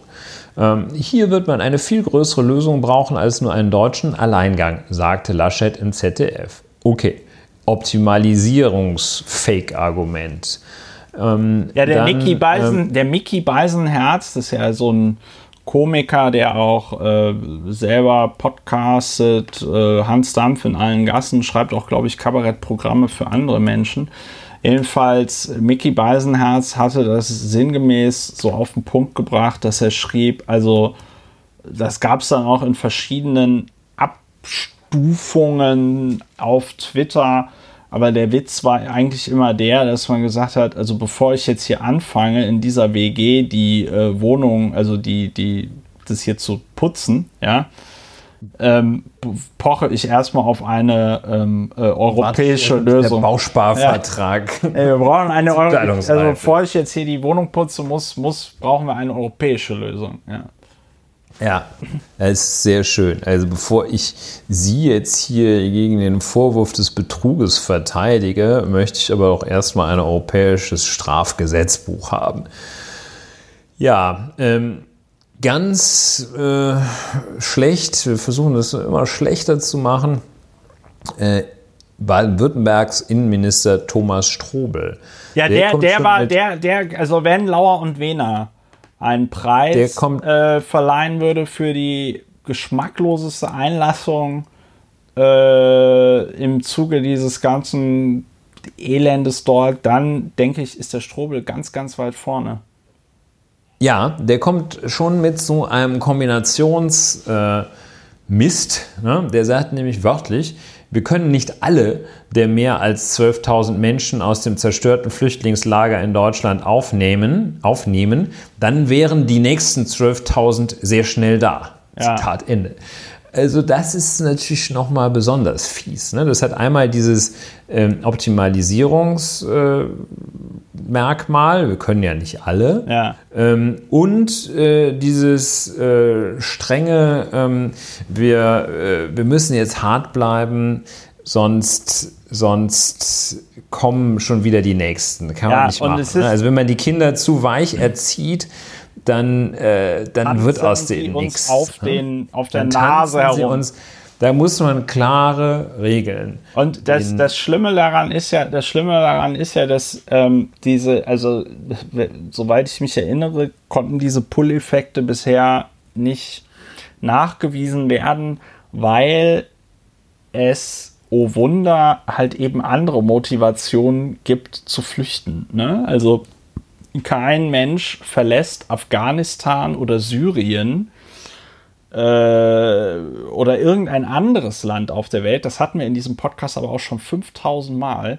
weil man sagt, ja, oh, jetzt habe ich aber Lust in Deutschland bei diesen lebensfrohen Menschen ähm, ja, zu wohnen genau. und Arbeitslosengeld 2 Vulgo Hartz IV zu beantragen, sondern du verlässt sein Land, weil ja, weiß ich nicht, der Assad irgendwelche da Passbomben auf. einen Push-Effekt. Ja, es gibt, ein, ja, es gibt einen Push-Effekt. Bürgerkrieg, also. äh, irgendein Warlord, dem ja. deine Familie nicht gefällt, äh, pff, was auch immer. Ich glaube kaum, dass du ja, wenn, als Homosexueller. Wenn ich zu habe, ist es ein Push-Effekt. Ich kann mir nicht vorstellen, dass du als Homosexueller in Afghanistan irgendwas zu lachen hast. Ja, so. Ähm, es, gibt, es wird nicht äh, handlungsbestimmend sein, wie viele Leute in Moria sitzen, weil die wenigsten äh, ja. bei ihrer Flucht auch Moria anschauen. Das wollte ja, ich an gut. dieser Stelle auch nochmal sagen, dass man sich ja nochmal vergegenwärtigen muss. Wir reden jetzt im aktuellen Fall und deswegen ist das so ein unwürdiges Thema. Und deswegen ist es nämlich auch so ein peinliches Thema, wenn deutsche Politiker auf eine europäische Lösung pochen. Denn wer hat denn im Moment die Ratspräsidentschaft bei der EU? Ist es vielleicht ein Land, das Deutschland heißt? Hm, ja, ist es. Oh, also das, das ist ja bigott, ne? Also man könnte halt. Ja, beim Außenministerrat sitzt ja der Heiko Maas ja. und der ist ja. Ja, jetzt, ja, okay, stimmt. aber wir müssten, also du verstehst so, statt zu sagen, wir brauchen eine europäische Lösung, müsste ja spätestens Angela Merkel, aber das hat sie ja auch nicht gemacht, müsste ja dann sagen, ja, Moment mal, also, da wir jetzt gerade die Ratspräsidentschaft haben, werden wir in der nächsten Woche einen Verteilungsschlüssel präsentieren. Aber ja. so konkret. Lass uns noch ja mal ein bisschen Stimmen, ja, Stimmen, Stimmen sammeln. Strobel, und, äh, genau. bevor wir dann, äh, ja, bevor wir in die Bewertung kommen. Du hast vielleicht noch mal ein, also Strobel, ein Drüberstreuer oder das, äh, das noch mal etwas, äh, Strobel, wenn wir es überhaupt noch be bewerten müssen. Strobel läuft außer ähm, Konkurrenz. Der goldene Strobel, Strobel, geht an Strobel. Ja, aber Strobel ist also mindestens dicht gefolgt ja. äh, von, wir sprechen da über eine europäische Lösung, deshalb dürfen unsere österreichischen Freunde nicht vergessen. Die Österreicher scheinen also äh, sich nochmal für besonders attraktiv und deshalb besonders gefährdet zu halten, oder nicht die Österreicher, aber einige österreichische Politiker jedenfalls, ähm, halten sich für, für, besonders attraktiv und besonders gefährdet. Die gehen nämlich davon aus, dass, dass die meisten aller Menschen, in deren Heimatländern es so unerträglich ist, dass sie ihre Heimat verlassen, dass die meisten sich nichts Besseres vorstellen können als Österreich. Gut, jedenfalls äh, Alexander Schallenberg, Außenminister, das Einzige, was man ihm zugutehalten kann, ist, dass er wenigstens irgendwas sagt, nicht so wie Heiko. Ähm, Außenminister Alexander, Alexander Schallenberg, wir müssen sehr vorsichtig sein, wörtlich, sehr vorsichtig sein, dass wir hier nicht Signale aussenden, die dann eine Kettenreaktion auslösen, der wir vielleicht nicht mehr Herr werden. Würde das Lager durch Verteilung der Migranten auf europäische Staaten geräumt, wäre es bald wieder voll. Also hier dieses strenge Signal, ne? also das kannst du nicht machen, dass das Kind hier irgendwie äh, jetzt so lange aufbleiben darf, dann, dann, äh, dann geht es nie wieder pünktlich ins Bett. Ähm, also hier wieder dieses, dieses Signalargument, ähm, also da, da, sind auch wirklich äh, überhaupt keine, auch nur an, ja okay, jetzt äh, ich bewerte ich sehr. auch an der Bewertung. Ähm, aber ich finde, der Preis für äh, also der Preis für die übelste Äußerung geht tatsächlich an Manfred Weber. Ähm, ja, da musst, du, da musst du noch mal erklären, wer das ist. Ich hatte es nämlich schon wieder vergessen. Ja, äh, zu Recht, zu Recht hattest du das vergessen. Ähm, auch bei Manfred Weber kann man eigentlich nur, dem kann man nur zugutehalten, dass er wenigstens irgendwas sagt. Äh, Manfred Weber wäre fast, naja, fast, also ich glaube, das war auch mehr so ein Streichkandidat, aber er war ja schon jedenfalls seiner Vorstellung nach, war er ja schon mit einem Bein oder mit einer Arschbacke saß er ja schon auf dem Sessel des EU-Kommissionspräsidenten. In Manfred dann, Webers äh, Welt, ja, ja, ja. Manfred Weber, CSU, seit irgendwie Jahren äh, im Europäischen Parlament äh, und in, äh, ja, ein, ein Held dort. Ähm, der hat sich dann ähm, in einem Deutschlandfunk-Interview in also wirklich überaus, so viel muss schon äh, vorab in der Bewertung gesagt werden, überaus ärgerlicherweise äh, geäußert. Ähm, er hat vor allem immer auch äh, sehr floskelhaft gesprochen. In seinem Interview kommt dreimal oder zweimal mindestens vor, dass der Gordsche Knoten jetzt endlich zerschlagen werden müsse. Also so richtig Worthülsen abge, abgelassen. Und ähm, äh, unter anderem gesagt, dass man jetzt endlich in Europa zu Potte kommen müsse. Und ähm, dann in seinen Äußerungen äh, kulminieren all die üblen Argumente zu einem großen giftigen Brei. Er sagt dann, ähm, er müsse jetzt endlich zu Potte kommen, wenn ich das so formulieren darf. Und die und nächster Satz, die Hintergründe des konkreten Falles in Griechenland müssen geklärt werden. Es gibt ja auch Indizien, dass Migranten, die Covid hatten und die die Quarantänevorgaben nicht respektieren wollten, diesen Brand gelegt haben. Das muss man jetzt klären. Und dann lobt er die griechische Regierung, dass sie jetzt sehr schnell gehandelt hat. Ähm, Und ähm, dann sagt er, jeder weiß, dass diese schlimmen Vorfälle leider Gottes immer wieder vorkommen und deswegen brauchen wir jetzt eine europäische Lösung. Jetzt sollten wir beherzt anpacken. Also das ist schon alles äh, sehr, sehr heuchlerisch und so in diesem, in diesem Ton, äh, so Ärmel hochkrempeln und leider Gottes und äh, in diesem Ton äh, schon irgendwie ähm, ja, schwer erträglich. Ähm, und dann kommt, die Europäer sind bereit, Menschen zu helfen, die in Not sind. Aber die Menschen wollen auch die Gewähr, dass die, die keine Hilfe beanspruchen können, auch wieder in ihre Heimat zurückgehen.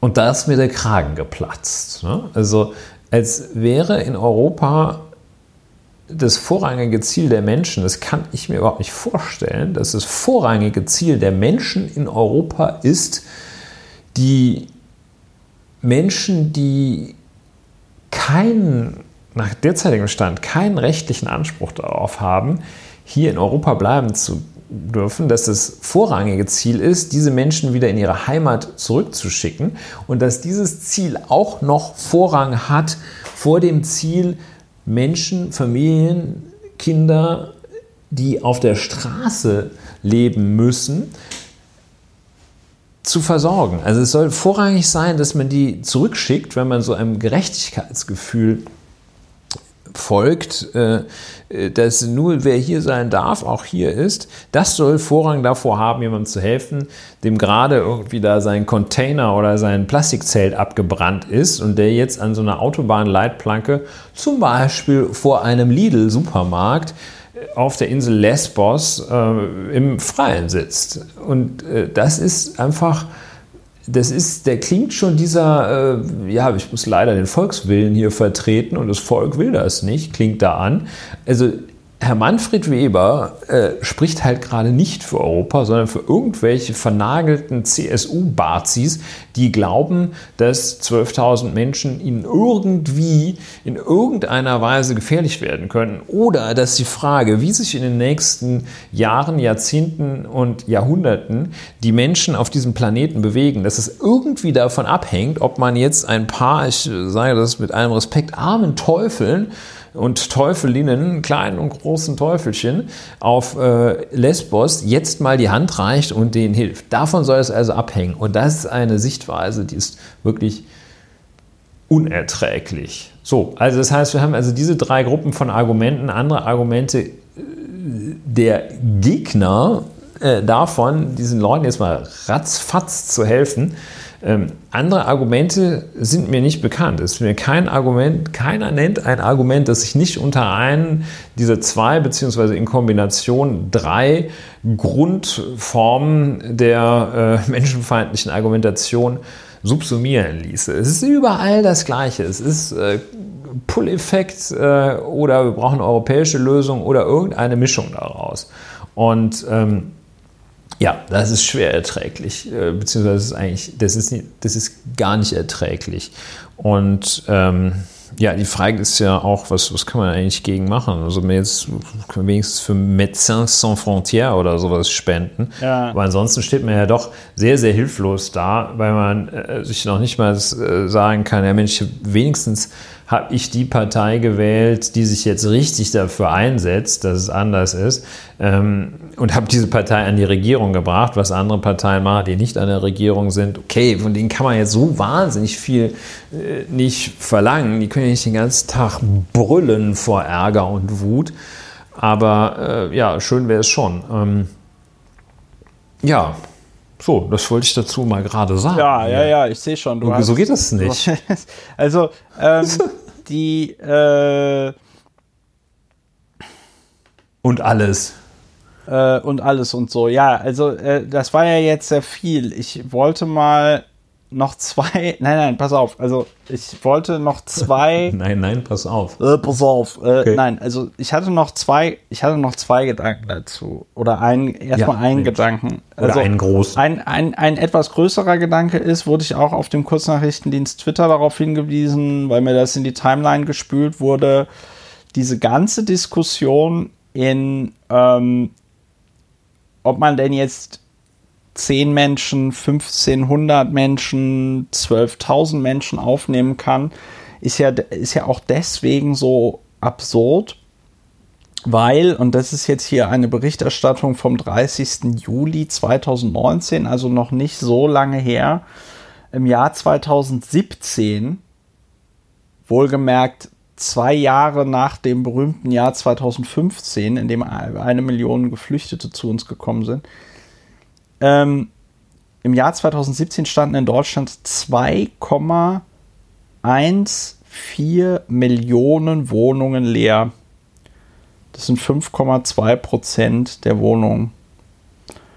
Äh, das hat natürlich regional unterschiedlich ist das verteilt. Ne? Also das bedeutet jetzt nicht, dass in Berlin 5% der Wohnungen leer stehen, aber deutschlandweit stehen 2,14 Millionen Wohnungen leer. Mhm. Vor diesem Hintergrund ist es einfach, finde ich, komplett bizarr und absurd und auch ein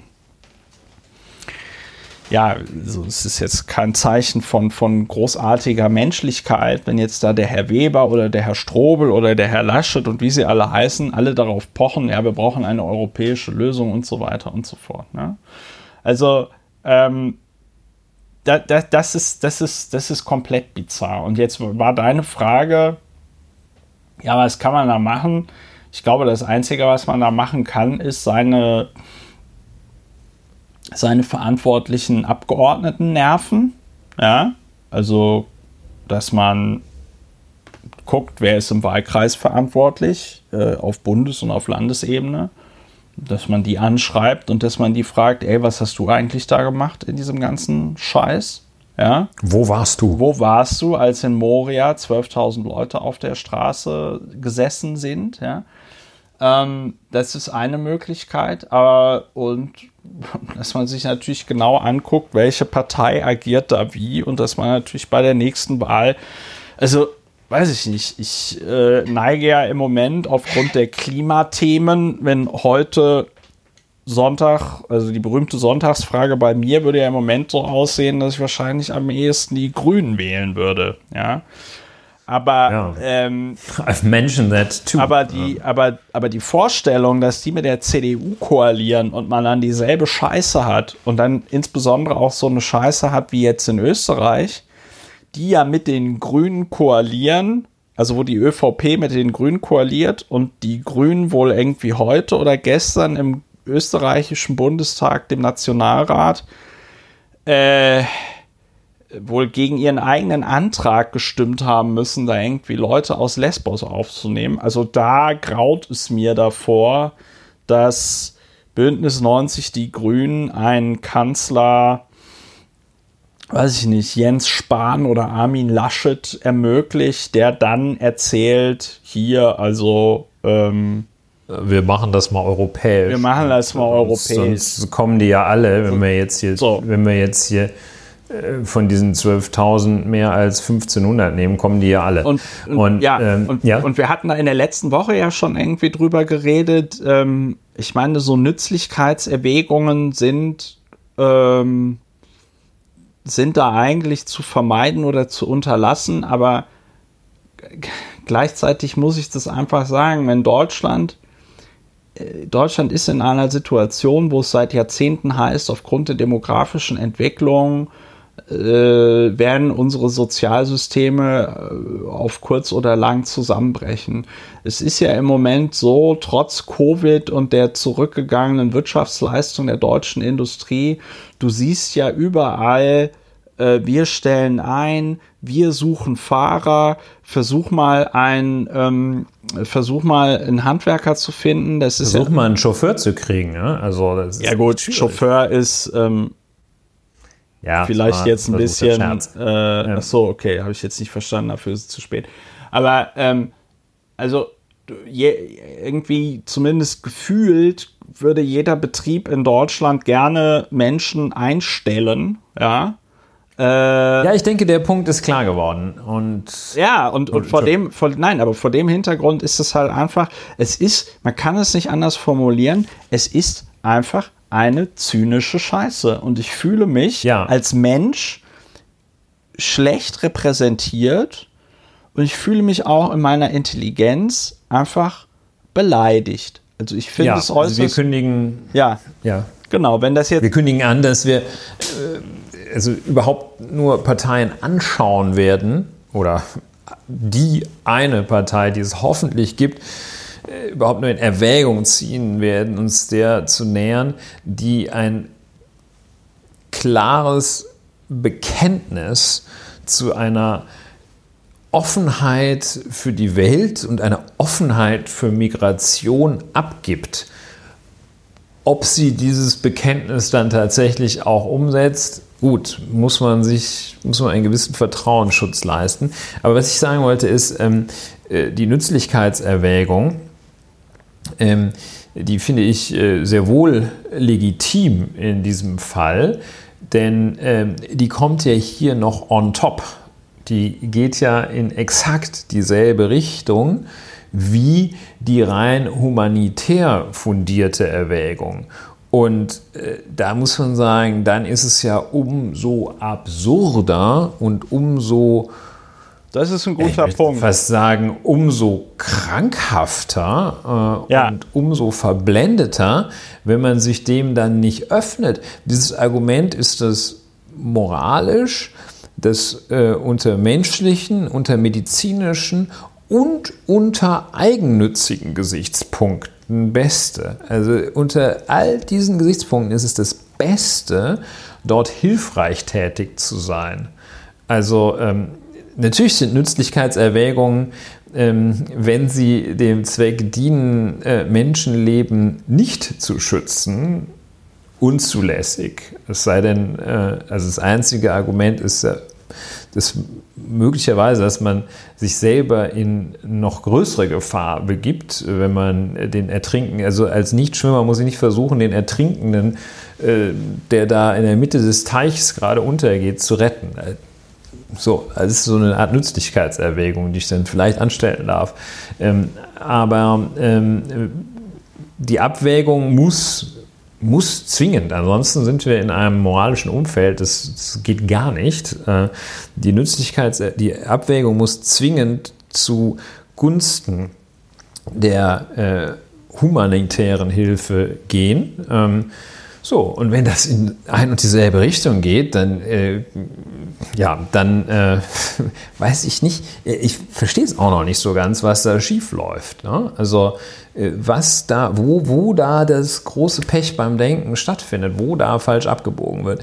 Das, äh, der zweite Punkt, der mir zu dem, äh, was du gerade äh, so eben gesagt hast, einfällt, ist, ähm, du äh, hast auf, den, auf die Zahl äh, leerstehenden oder die Menge leerstehenden Wohnraums verwiesen. Ähm, dieses Argument ähm, äh, ist deshalb ja gar kein Gegenargument, weil niemand ähm, überhaupt das Argument aufmacht, äh, hier gäbe es zu wenig Wohnraum. Es gibt kein, niemanden, der ein wirklich sachlich fundiertes Argument dagegen ins Feld führt, ähm, mehr als 1553 Menschen aus Moria äh, aufzunehmen. Und es sind immer, wie schon gesagt, äh, die drei Mistargumente, äh, die sich überhaupt gar nicht mit Sachfragen befassen. Auch nicht mit der Frage, ob man vielleicht das ganz gut gebrauchen könnte, äh, wenn hier mal ein paar mehr Leute hinzuzögen.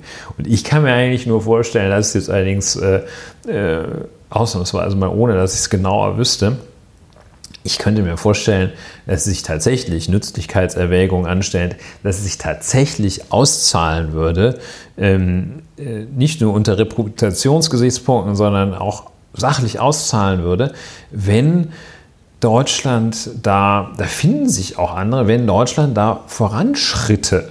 Äh, Das, das wäre gut für alle. Und da, da würden nicht sofort die Nächsten, die wollen sowieso, äh, also klar wollen die Menschen, äh, die die wollen nicht nach Ungarn, überraschenderweise. Und das hängt nicht davon ab, wie viele Leute in, auf Moria, in Moria sitzen.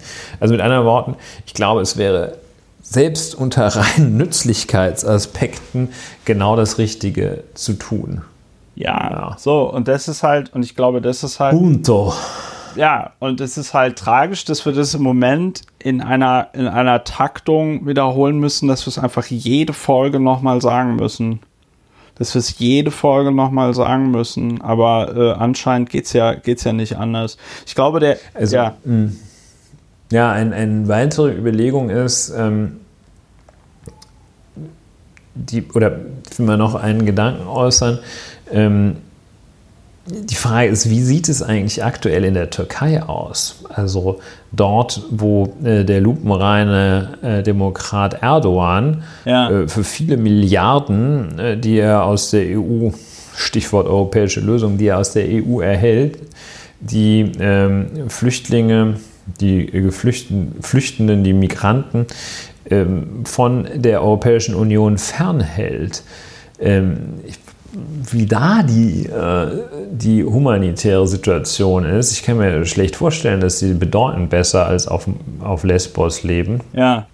Ähm, und ähm, also es geht in der Tat nicht allein um 12.600 Migranten aus dem Lager Moria, ähm, sondern es geht, und das nicht erst seit dem letzten Wochenende, seit zehn Tagen, es, es geht um viel mehr Menschen. Und äh, ähm, das, äh, ja, und das seit Jahren und letztlich Jahrzehnten. Und deshalb, ähm, ja, es ist eigentlich völlig, völlig un unerträglich. Ich weiß nicht, ob die Grünen eine wirklich klare Aussage zu dem Thema, äh, eine klare Haltung und Position zu dem Thema haben. Wie siehst du das?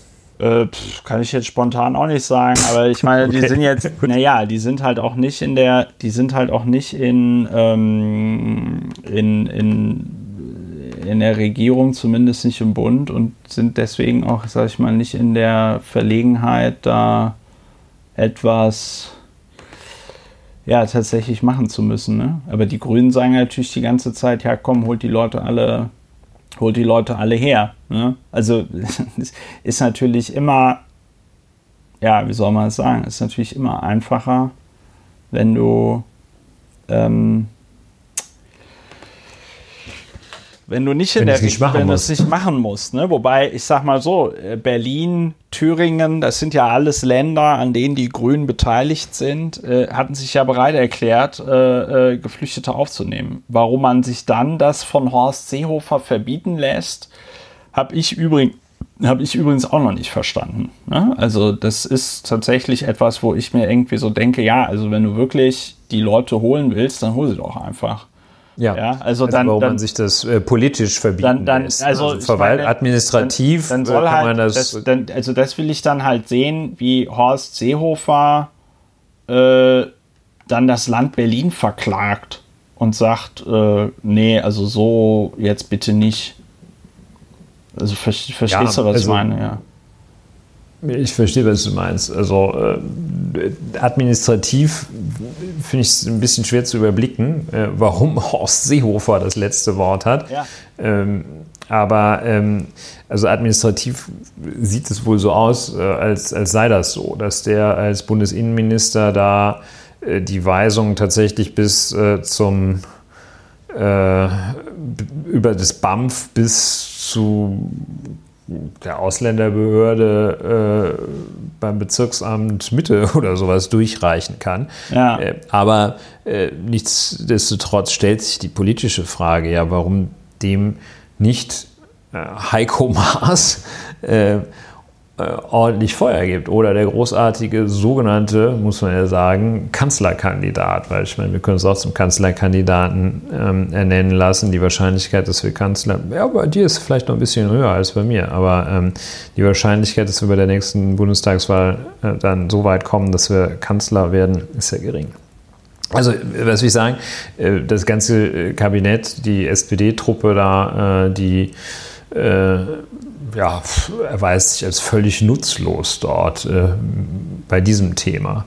Friedrich Merz freut sich, glaube ich, nicht SPD, ich weiß wohl, aber Friedrich Merz schwafelt da, irgendeiner war das, ich glaube, es war Friedrich Merz, schwafelt da von, äh, von Kreuzfahrtschiffen, die man dann da äh, zur Aufnahme der Moriani, äh, Morianisten äh, einsetzen könnte, so Kreuzfahrtschiffe, die äh, aktuell wegen äh, der Corona-Pandemie sowieso nicht verwendet werden.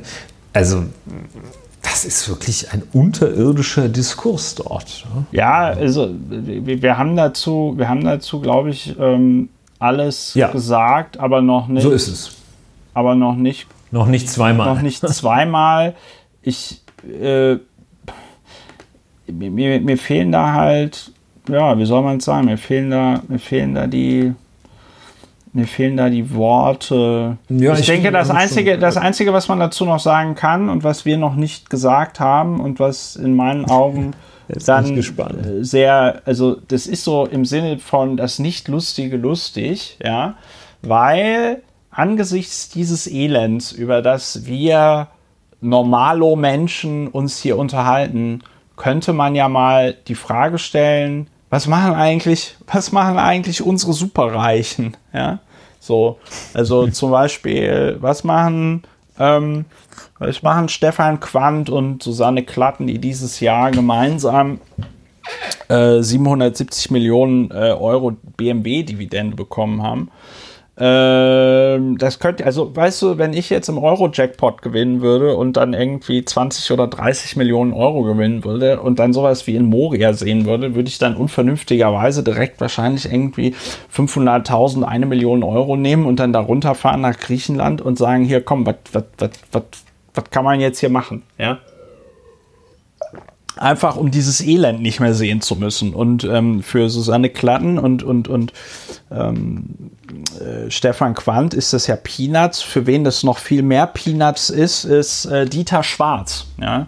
Dieter Schwarz, äh, über den haben wir hier auch schon ein paar Mal geredet. Laut dem äh, Wirtschaftsmagazin, ich weiß gar nicht, ob man es so nennen kann, aber es gibt im Hause Springer eine Publikation, die sich Bilanz nennt. Äh, jedenfalls laut Bilanz ist Dieter Schwarz mit einem Vermögen von 41,5 Milliarden Euro die reichste Einzelperson in der Bundesrepublik Deutschland. Und Dieter Schwarz erwähne ich deswegen, weil ihm ja die äh, Supermarktketten Kaufland und Lidl gehören. Ja, und äh, Lidl ja deswegen äh, zu einer gewissen Prominenz kam jetzt im Zuge dieser ganzen Moria-Katastrophe, weil in Moria, äh, weil äh, nicht wenige dieser 12.000 obdachlosen Menschen ähm, dort vor einem Lidl kampierten. So. Ne? Und er würde also über die notwendige Infrastruktur verfügen, um dort vor Ort sofort wirksam zu helfen. Ja, äh, ne, also er könnte dann. Ich weiß, also, das ist nicht mein, dein Argument. Ja, nein, das, also weil, das heißt mein Argument, aber ich meine, ich weiß jetzt auch nicht, wie, die, wie das mit dem Lidl irgendwie organisiert ist. Ich glaube nicht, dass das tatsächlich so Franchise-Nehmer sind wie bei Edeka oder so, ne? sondern das ist dann tatsächlich, dann gibt es da irgendwie die äh, Lidl Group und die hat dann eine Zweigstelle in Griechenland und dann entscheidet man sich da also in Griechenland die Märkte aufzumachen oder so. Ja? Das ist also jetzt nicht, dass da irgendwie ein Marktleiter in Lesbos äh, die große Möglichkeit hat, dass da bei ihm auf einmal spontan der Humanismus ausbricht. Aber, Dimitros. Aber ich, ja, also ich meine, das ist ja, ich meine, Dieter Schwarz ist auch ein bisschen älter, aber er wird ja noch, man wird ihm unterstellen können, dass er Zeitung liest oder abends mal die Tagesschau guckt oder auch ansonsten, vielleicht hat er sogar ein iPhone und kriegt dann ab und zu mal eine Push-Nachricht. Und ich frage mich, ja, wenn, also man, wenn man 41,5 Milliarden Euro Vermögen besitzt, und also diesen Menschen helfen könnte, ohne dass man es irgendwie seriös merkt und es nicht passiert.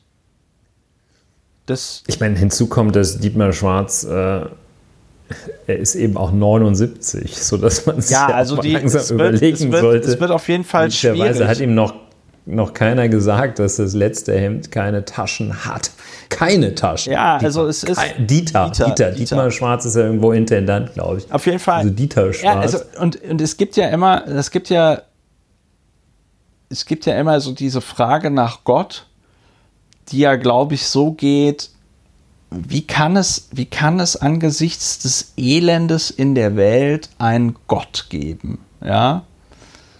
Ähm, und ich würde die Frage neu formulieren und sagen, wie kann es angesichts des Elendes in der Welt Milliardäre geben? Ja, also, beziehungsweise die marxistische Antwort wäre wahrscheinlich, es gibt das Elend, weil es Milliardäre gibt. Aber ähm, ich finde,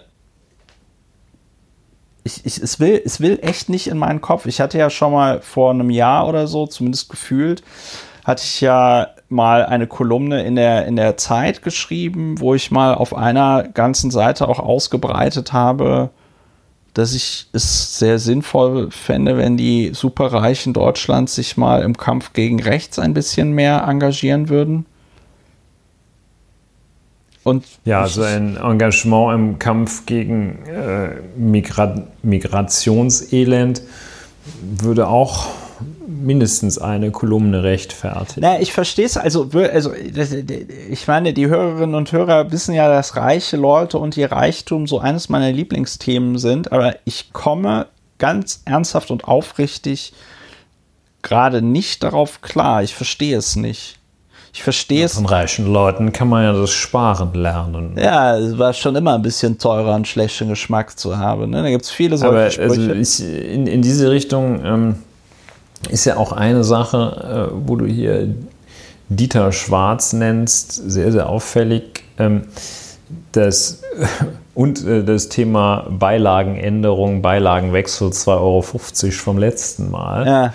Ähm, es hat ja möglicherweise auch eine gewisse Aussagekraft, dass in unserem Land die reichsten Menschen oder einige der also die, die signifikant reichsten, das waren immer die Aldi-Brüder, die, dieser, dieser Lidl-Heini da, ähm, die signifikant reichsten Menschen oder die beste Möglichkeit, richtig reich zu werden, ist, indem man so, so, so eine Geizbude aufmacht. Ja. Und äh, also ich will das jetzt nicht äh, irgendwie äh, abqualifizieren. Es äh, gibt viele Gründe, warum man es mag viele Gründe geben, warum man äh, sparsam einkauft. Ähm, aber ähm, das große Vermögen macht man in Deutschland jedenfalls nicht mit äh, großartigen Ideen, sondern indem man den Leuten möglichst billige Lebensmittel äh, vor die Nase setzt. Ähm, und irgendeinen Plastikschrott.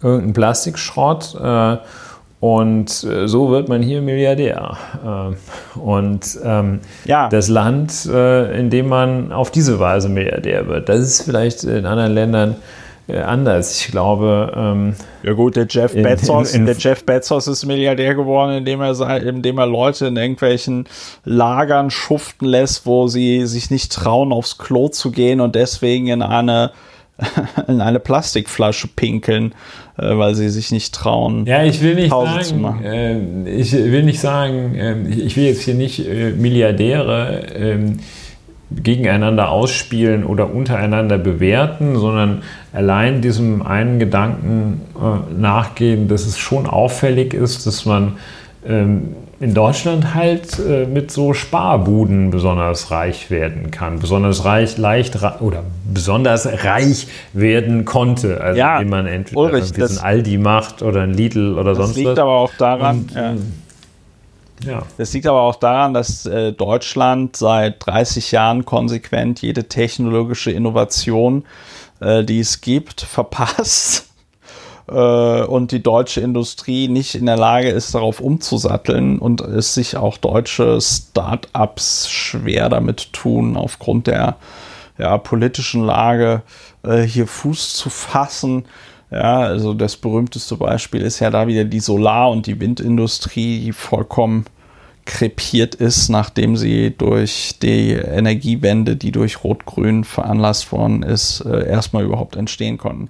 Es ist alles, ja. es ist alles sehr ähm, tragisch und sehr traurig und jetzt werden natürlich Leute auch sagen, ja, Christopher, was bist du so naiv? Hast du jetzt wirklich gedacht, der Dieter Schwarz nimmt da sein Geld und rettet die Leute? Und ja, ich bin tatsächlich so naiv, weil ich mir denke, warum nicht?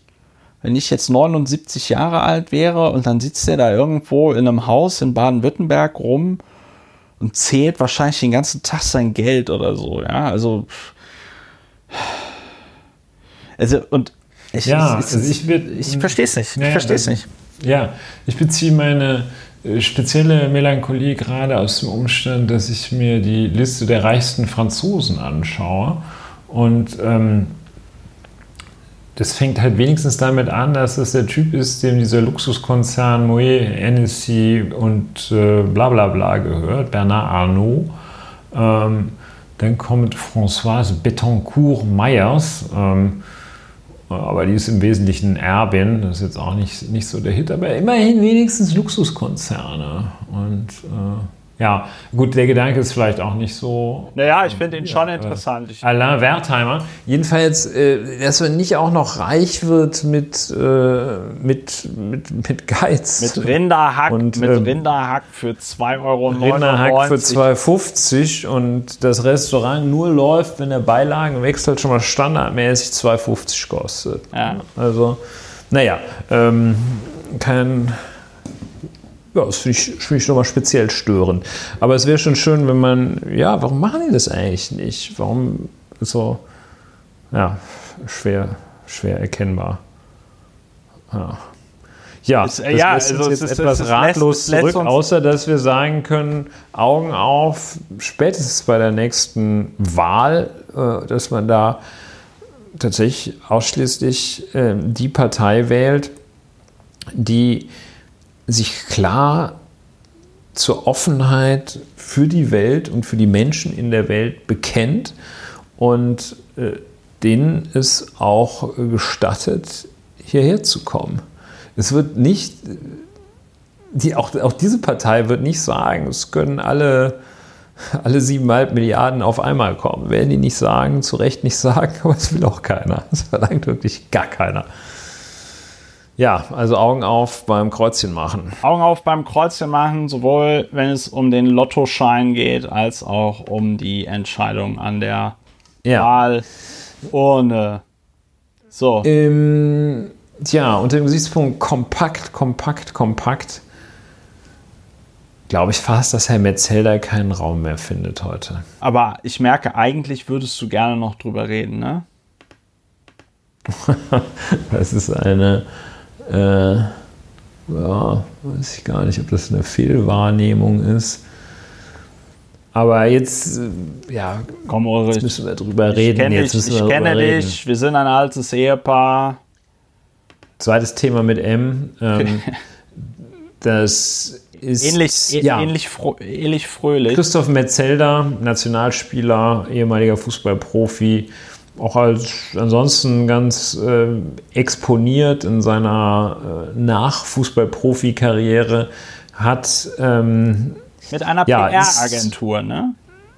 Mit einer PR-Agentur und als Kommentator, äh, was jetzt nicht so ein riesen origineller Sprung ist vom Fußballprofi zum Fußball, aber muss man auch können. Da nehmen die jetzt auch nicht den denjenigen, der in seinem ganzen Leben noch keinen Satz gerade ausgesprochen hat.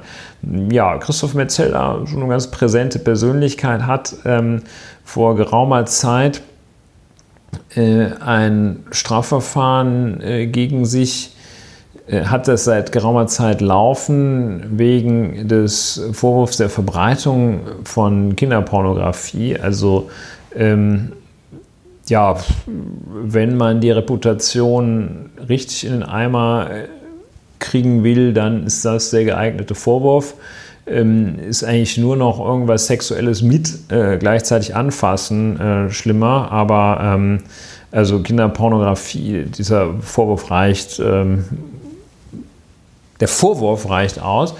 Ähm, und äh, dieses Verfahren ist etwas schwer zu überblicken. Jedenfalls äh, wurde Anklage erhoben gegen Christoph Metzelder. Ähm, und äh, Anklage zum Amtsgericht Düsseldorf. Also äh, Small Claims Court sozusagen. Ähm, wie das so ist, also die meisten Verbreiter, Verbreitungen von Kinderpornografie, das sind keine das sind keine, äh, keine Großverfahren, dafür gehen die Leute auch nicht sofort in den Knast. Das läuft schon gar nicht gleich äh, vom, vom höheren Gericht als im Amtsgericht. Ähm, sofern das also nicht die Produzenten sind, sondern Leute, die ähm, eine ähm, sagen wir mal, überschaubare Anzahl kinderpornografischer Schriften und Bilder verbreiten. Bei Christoph Metzelder sollen es 297 gewesen sein, äh, die er an drei Frauen geschickt haben soll. Moment, äh, er hat Bilder an drei Frauen geschickt und auf seinem Frauen geschickt und soll auf seinem Mobiltelefon vielen Dank ja soll auf seinem Mobiltelefon 297 äh, kinderpornografische Dateien gehabt haben.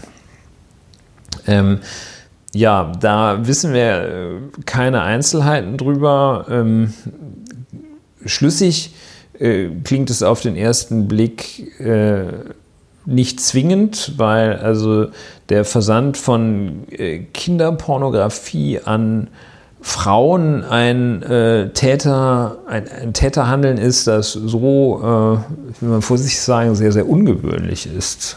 Also der Klassiker ist, dass man das irgendwo im Darknet äh, tauscht, äh, den, den Schweinskram oder wie man es immer nennen mag. Ja, ähm, das ist aber auch gar nicht der Fall als solcher, jetzt gar nicht das Thema, ähm, sondern ähm, das Thema ist jetzt, das Amtsgericht Düsseldorf hat aus Anlass der Anklageerhebung gegen Christoph Metzelder eine Presseerklärung rausgegeben. Da ähm, musste man also nicht Sherlock Holmes sein, um zu erkennen, dass diese Presseerklärung ähm, sich auf äh, Christoph Metzelder bezog, auch wenn da äh, die Namen äh, kunstvoll verändert waren und ähm, also äh, auch nicht von dem ehemaligen Fußballnationalspieler, der später eine Karriere äh, in einer Werbeagentur anstrebte, die Rede gewesen ist. Ähm, aber es war klar erkennbar und Christoph Metzelder wehrt sich vor dem Verwaltungsgericht, heute ist auch Tag des Verwaltungsgerichts bei Lauer und Wehner, vor dem Verwaltungsgericht wehrt er sich gegen die Presseveröffentlichung des Amtsgerichts. Das ist so vom Rechtsweg her, ist das alles, äh, alles tipptopp. Das macht man so. Ne? Wenn jetzt also nicht ein Presseorgan äh, etwas sagt, was einem nicht gefällt, sondern der Staat selbst. Und das ist hier äh, tatsächlich dann auch die Verwaltung, das ist nämlich das Amtsgericht, gehört natürlich als solches zur Judikative, aber das Amtsgericht hat ein Präsidium und das ist wiederum Behörde und wenn das was erzählt, was einem nicht passt, zu Recht oder Unrecht nicht passt, dann zieht man vor das Verwaltungsgericht. So äh, der Herr Metzelder. Und ähm, ja, da äh, gab es dann eine, ja, da gab es eine ziemliche Klatsche. Für Metzelder. Ähm, für Metzelder, ja, in der Tat wichtig zu sagen, für wen immer. Ähm, und ähm, das Beachtliche ist, also dieser Fall, die Entscheidung ist auch veröffentlicht im äh, Internetz ähm, auf der Webseite des Verwaltungsgerichts Düsseldorf. Wer surft sie nicht täglich mehrfach ab? Und ähm, äh, es sind also einige sehr, sehr beachtliche äh, Passagen da drin. Fangen wir mal mit einer sehr unerfreulichen an, wie sich das gehört. Ähm, denn nur so kriegt man wieder Freude in sein Leben, dass man die unerfreulichen Sachen einfach mal anspricht und sich ein bisschen darüber auskotzt. Ähm, ähm, wie sich das gehört, macht das Gericht eine Abwägung zwischen dem Informationsinteresse äh, der Öffentlichkeit und dem Persönlichkeitsrecht, der damit verbundenen Beeinträchtigung des Persönlichkeitsrechts des Betroffenen, hier also des Herrn Christoph Metzelder. Diese Abwägung ähm, erscheint so in weiten Teilen kunstgerecht vorgenommen worden zu sein durch das Gericht, soweit ich das mit meinen äh, brillanten, aber wahrscheinlich eingestaubten verwaltungsrechtlichen Kenntnissen sagen kann. Ähm, und äh, dann aber gehen diesen Verwaltungsrichtern und Verwaltungsrichterinnen gehen so ein bisschen die Pferde durch. An einer Stelle fällt wohl ein wenig die Maske.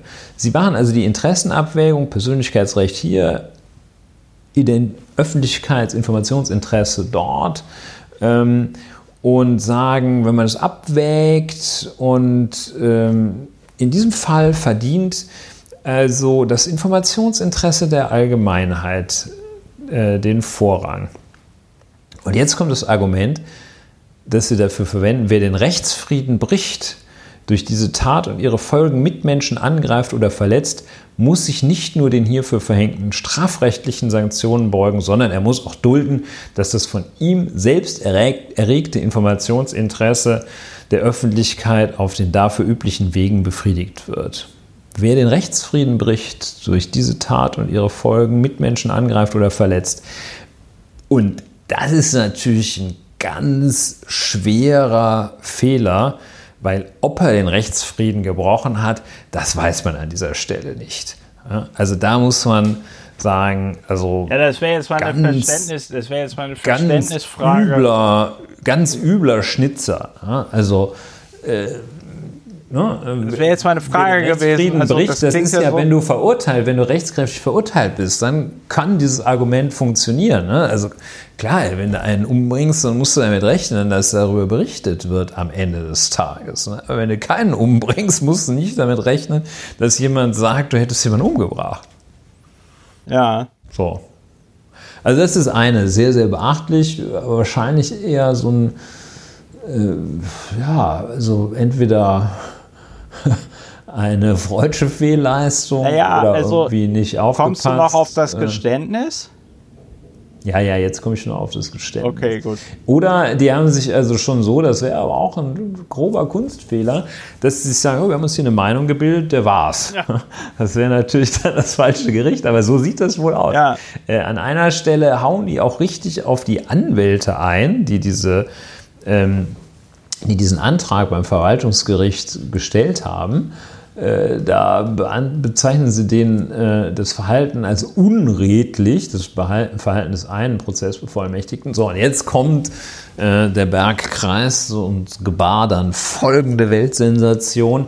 Jetzt kommt es nämlich in dieser Entscheidung versteckt findet sich der Hinweis darauf, dass Herr Christoph Metzelder die ihm vorgeworfenen Taten der Verbreitung von Kinderpornografie offenbar eingestanden hat. Oder jedenfalls nach dem Text dieser Entscheidung des Verwaltungsgerichts Düsseldorf hat Christoph Metzelder ein Geständnis abgelegt. Denn in, so ganz am Rande heißt es da, äh, dass es eine geständige Einlassung des äh, Betroffenen, so heißt er hier im Verwaltungsverfahren, und des Angeschuldigten im Strafverfahren, gibt es eine geständige Einlassung. Und ähm, die berufen sich darauf, äh, dass, äh, dass in dieser Anklageschrift, über die das Verwaltungsgericht ja informiert hat, dass in der Anklageschrift als Beweismittel insbesondere die, auf die geständige Einlassung des Antragstellers, also des Herrn Christoph Metzelder, verwiesen werde. Ja. Also da steht, äh, ja, da, also in der Anklageschrift, die ist so typischerweise so gegliedert, dass es da so ja. äh, die, Beweis, die Beweismittel gibt, die da aufgelistet werden, nicht nur ja. typischerweise vorgegeben, die Beweismittel gibt, die da aufgelistet werden und dann, wenn es ein bisschen anspruchsvoller ist, immer so ein wesentliches Ergebnis der Ermittlungen, in denen gesagt wird, ja, wir kommen zum Schluss, dass er das war, weil, ne, also wir haben die Dateien auf seinem Handy gefunden gewisses Indiz, dass er die besessen hat. Ne? Wir haben die Zeugenaussage der äh, Frau sowieso, ja. ähm, die hat gesagt, ja, von der Telefonnummer und bla bla. Und wir haben den Typen selber, der sagt, äh, ja, ich war das. Geständige Einlassung. Ja, aber ich finde den zweiten Satz, den zweiten hm. Satz in diesem, also ich finde den ganzen Absatz sehr bemerkenswert. Ne? Zwar hat der Antragsteller ausweichlich der Anklageschrift ein Geständnis in Klammern nur als Beschuldigter im Ermittlungsverfahren abgelegt.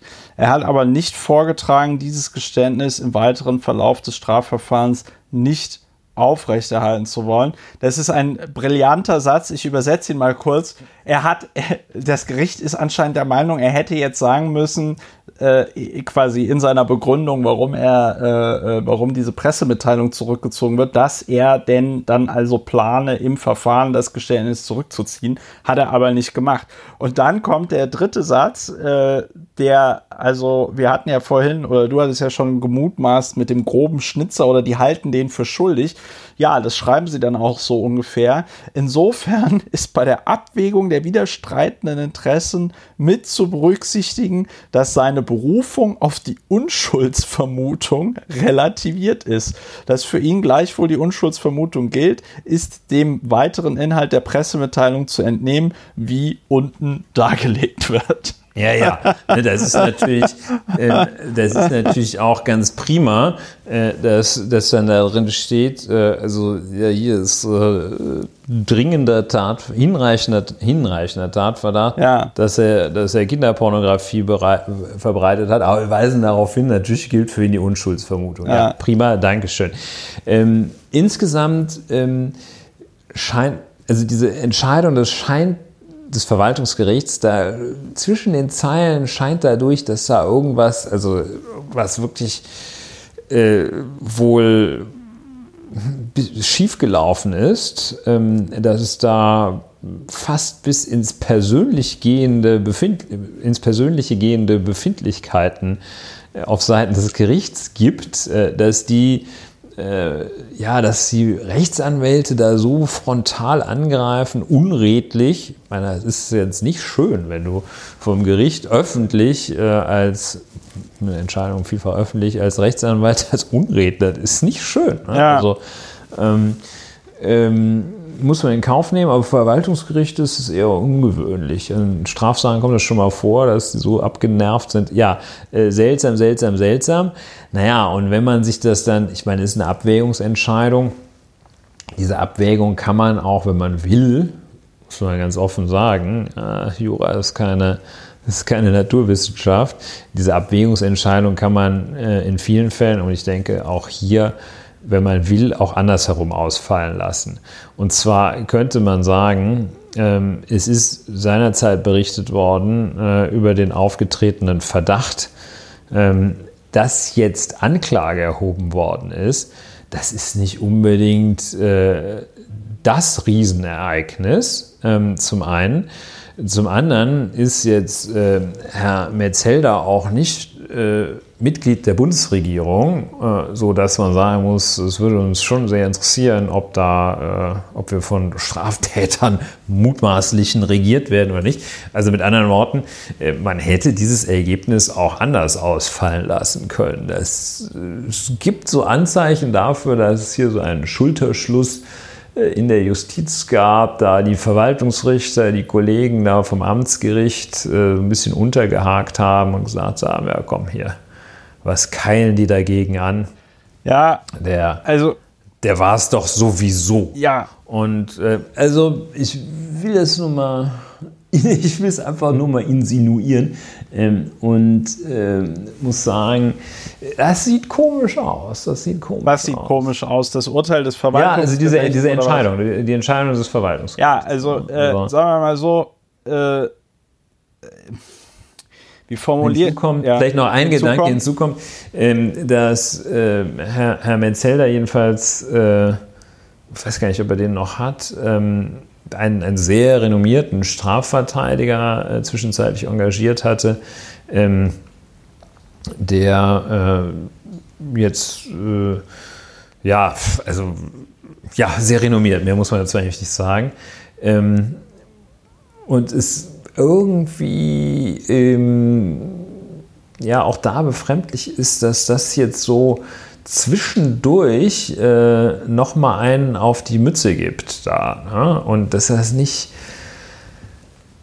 dass das dann nicht irgendwie unterm Teppich abläuft. Und das ist ja nicht geleakt, sondern das ist ja das Amtsgericht, das das, äh, das, das öffentlich mitteilt der Metzelder, es sieht so aus, als sei das wirklich gewesen, sagt jedenfalls die Staatsanwaltschaft. Also komischer, wirklich komischer Fall. Naja, also so. ich glaube, äh, ich glaube, was die, also der, der, äh, der Anwalt von Herrn Metzelder soll, zumindest der Berichterstattung nach, Dr. H.C. Rüdiger Deckers sein aus Düsseldorf. Ja, ja, das ist, äh, das ist sehr. So. Das ist ein äh, sehr, wie gesagt, sehr anerkannter und nach allem, was ich weiß, auch zu Recht sehr anerkannter Strafverteidiger. Ja, ähm, soll, soll, soll Christoph Metzelder ja auch haben. Also äh, da sagt ja auch niemand was äh, dagegen ich glaube, das klang ja jetzt bei dir schon so an. Also, ja, also diese, dieser, dieser, dieser Satz mit dem, als Straftäter musst du dir das gefallen lassen. Äh, wie war die Formulierung halt nochmal? Scheiß machen. Äh, ja, ich habe es jetzt schon wieder verblättert. Äh, zulässig oh. Berichterstattung. Oh. Wägt man Verfehlung, über Verfehlung des Betroffenen ab, verdient die tagesaktuelle ja, wer den Rechtsfrieden bricht durch diese Tat und ihre Folgen mit Menschen angreift. Ich glaube, ich glaube, was die wirklich, ich glaube, was das, also das ist jetzt natürlich ein bisschen Kaffeesatzleserei, aber ich glaube, was das Verwaltungsgericht tatsächlich richtig auf die Palme gebracht hat, ist das mit dem Geständnis, ne? Äh, und dass sie sich da auch irgendwie natürlich irgendwie so ein bisschen unredlich ähm, also, ne, dass sie sagen, ja, ja wir wurden hier von den. Da, also ich glaube, die fühlten, sich, die fühlten sich halt verarscht. Und deswegen haben die dann also auf die Kacke gehauen, dass die gesagt haben, ja, nee, Leute, also wenn, da gab es ja. auch eine mündliche um, Verhandlung. Nee. Nee, es nee, nur, nee. so, nee, war Versuch, war einstweiliger Rechtsschutz. Okay, gut. Mhm. Ähm, also, ähm, ja, das ist umgekehrt wiederum auch, also das, ich denke, das ist eine, eine, eine sehr, sehr tragfähige Hypothese, ähm, dass sie sich da verarscht gefühlt haben. Da gibt es nochmal so eine Episode, die ist ein bisschen technisch. Ähm, ja. Ähm, es ist nach den äh, rechtlichen Vorgaben für die Gerichte, wenn die Pressemitteilungen rausgeben, ist es äh, vorgeschrieben, dass die, wenn die über eine Anklageerhebung informieren, dass sie das erst tun, ja. nachdem die, die Anklageschrift, zugegangen ist, ja. die Anklageschrift zugestellt worden ist. Und äh, dann, damit da nochmal Gelegenheit besteht, äh, gegen eine eventuelle Öffentlichkeit vorzu äh, Veröffentlichung vorzugehen. Ähm, nun ähm, hat äh, Herr Metzelder zwei äh, Verteidiger in einer und derselben Kanzlei. Mh, hm, und ähm, dann hat, ist es nur an einen von denen zugestellt worden. Ja. Und dann hat der andere gesagt, das ist mir nicht vorher zugestellt worden. Schon deshalb war das rechtswidrig.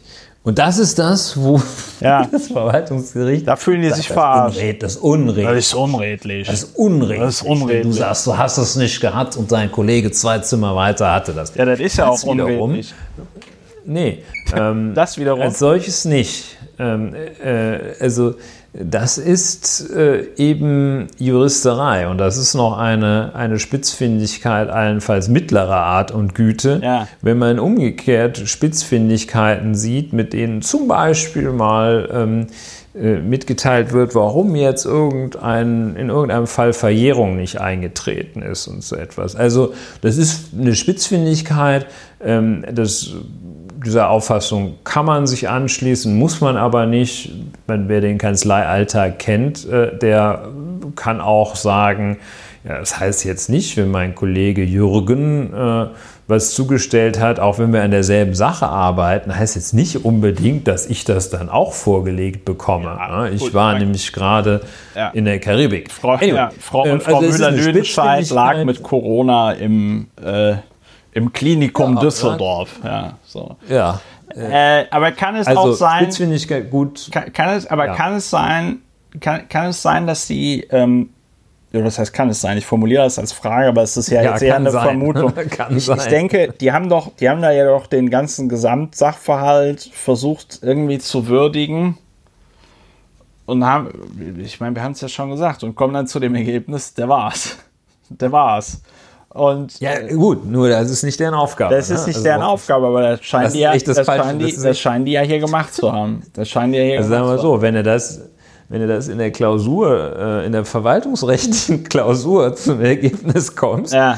ähm, der, der hat die Straftat wirklich begangen, ja. äh, dann kannst du da einpacken. Ja. So, und jetzt aber, und jetzt aber mal die, jetzt aber mal die andere Frage, die, die ich viel interessanter finde, als was das Verwaltungsgericht da jetzt bewogen Es hat. tut mir leid, dass du das Äh, nicht so interessant fandest. Nee, äh, so war das nicht gemeint, mein Mausebärchen, aber äh, Ach, Schnurzi. äh, ich finde ja, also ohne dass ich jetzt hier Sympathien für Christoph Metzelder und die ihm unterstellte Straftat hätte oder so, es fällt mir auch wirklich schwer, das hier so zu formulieren. Für die Straftat als solche kann man keine. nee, also das- das muss man haben, hier noch ne? ganz also klarstellen, Die Straftat dass- als solche ist es abwegig. dass, dass, ähm, dass wir, wenn wir über sowas reden, dass ja auch dann vor allen Dingen nochmal unter so eher theoretischen Gesichtspunkten, ich wüsste schon, was ich machen würde, wenn ich dem Typen begegne, ne, so. Aber ähm, wir sind hier ja super zivilisiert und so. Die Frage ist aber, wenn er denn schon gestanden hat, äh, und wir das ja in, in, anderen, in anderen Situationen haben wir ja auch aus deiner Erfahrung als Strafverteidiger gesprochen und du gesagt hast, naja, also wenn es überhaupt zur Anklage kommt, dann hast du als Strafverteidiger schon mal irgendwie möglicherweise nicht ganz so gut deinen Job gemacht, weil man hätte ja versuchen können, da vorher die Kuh vom Eis zu kriegen.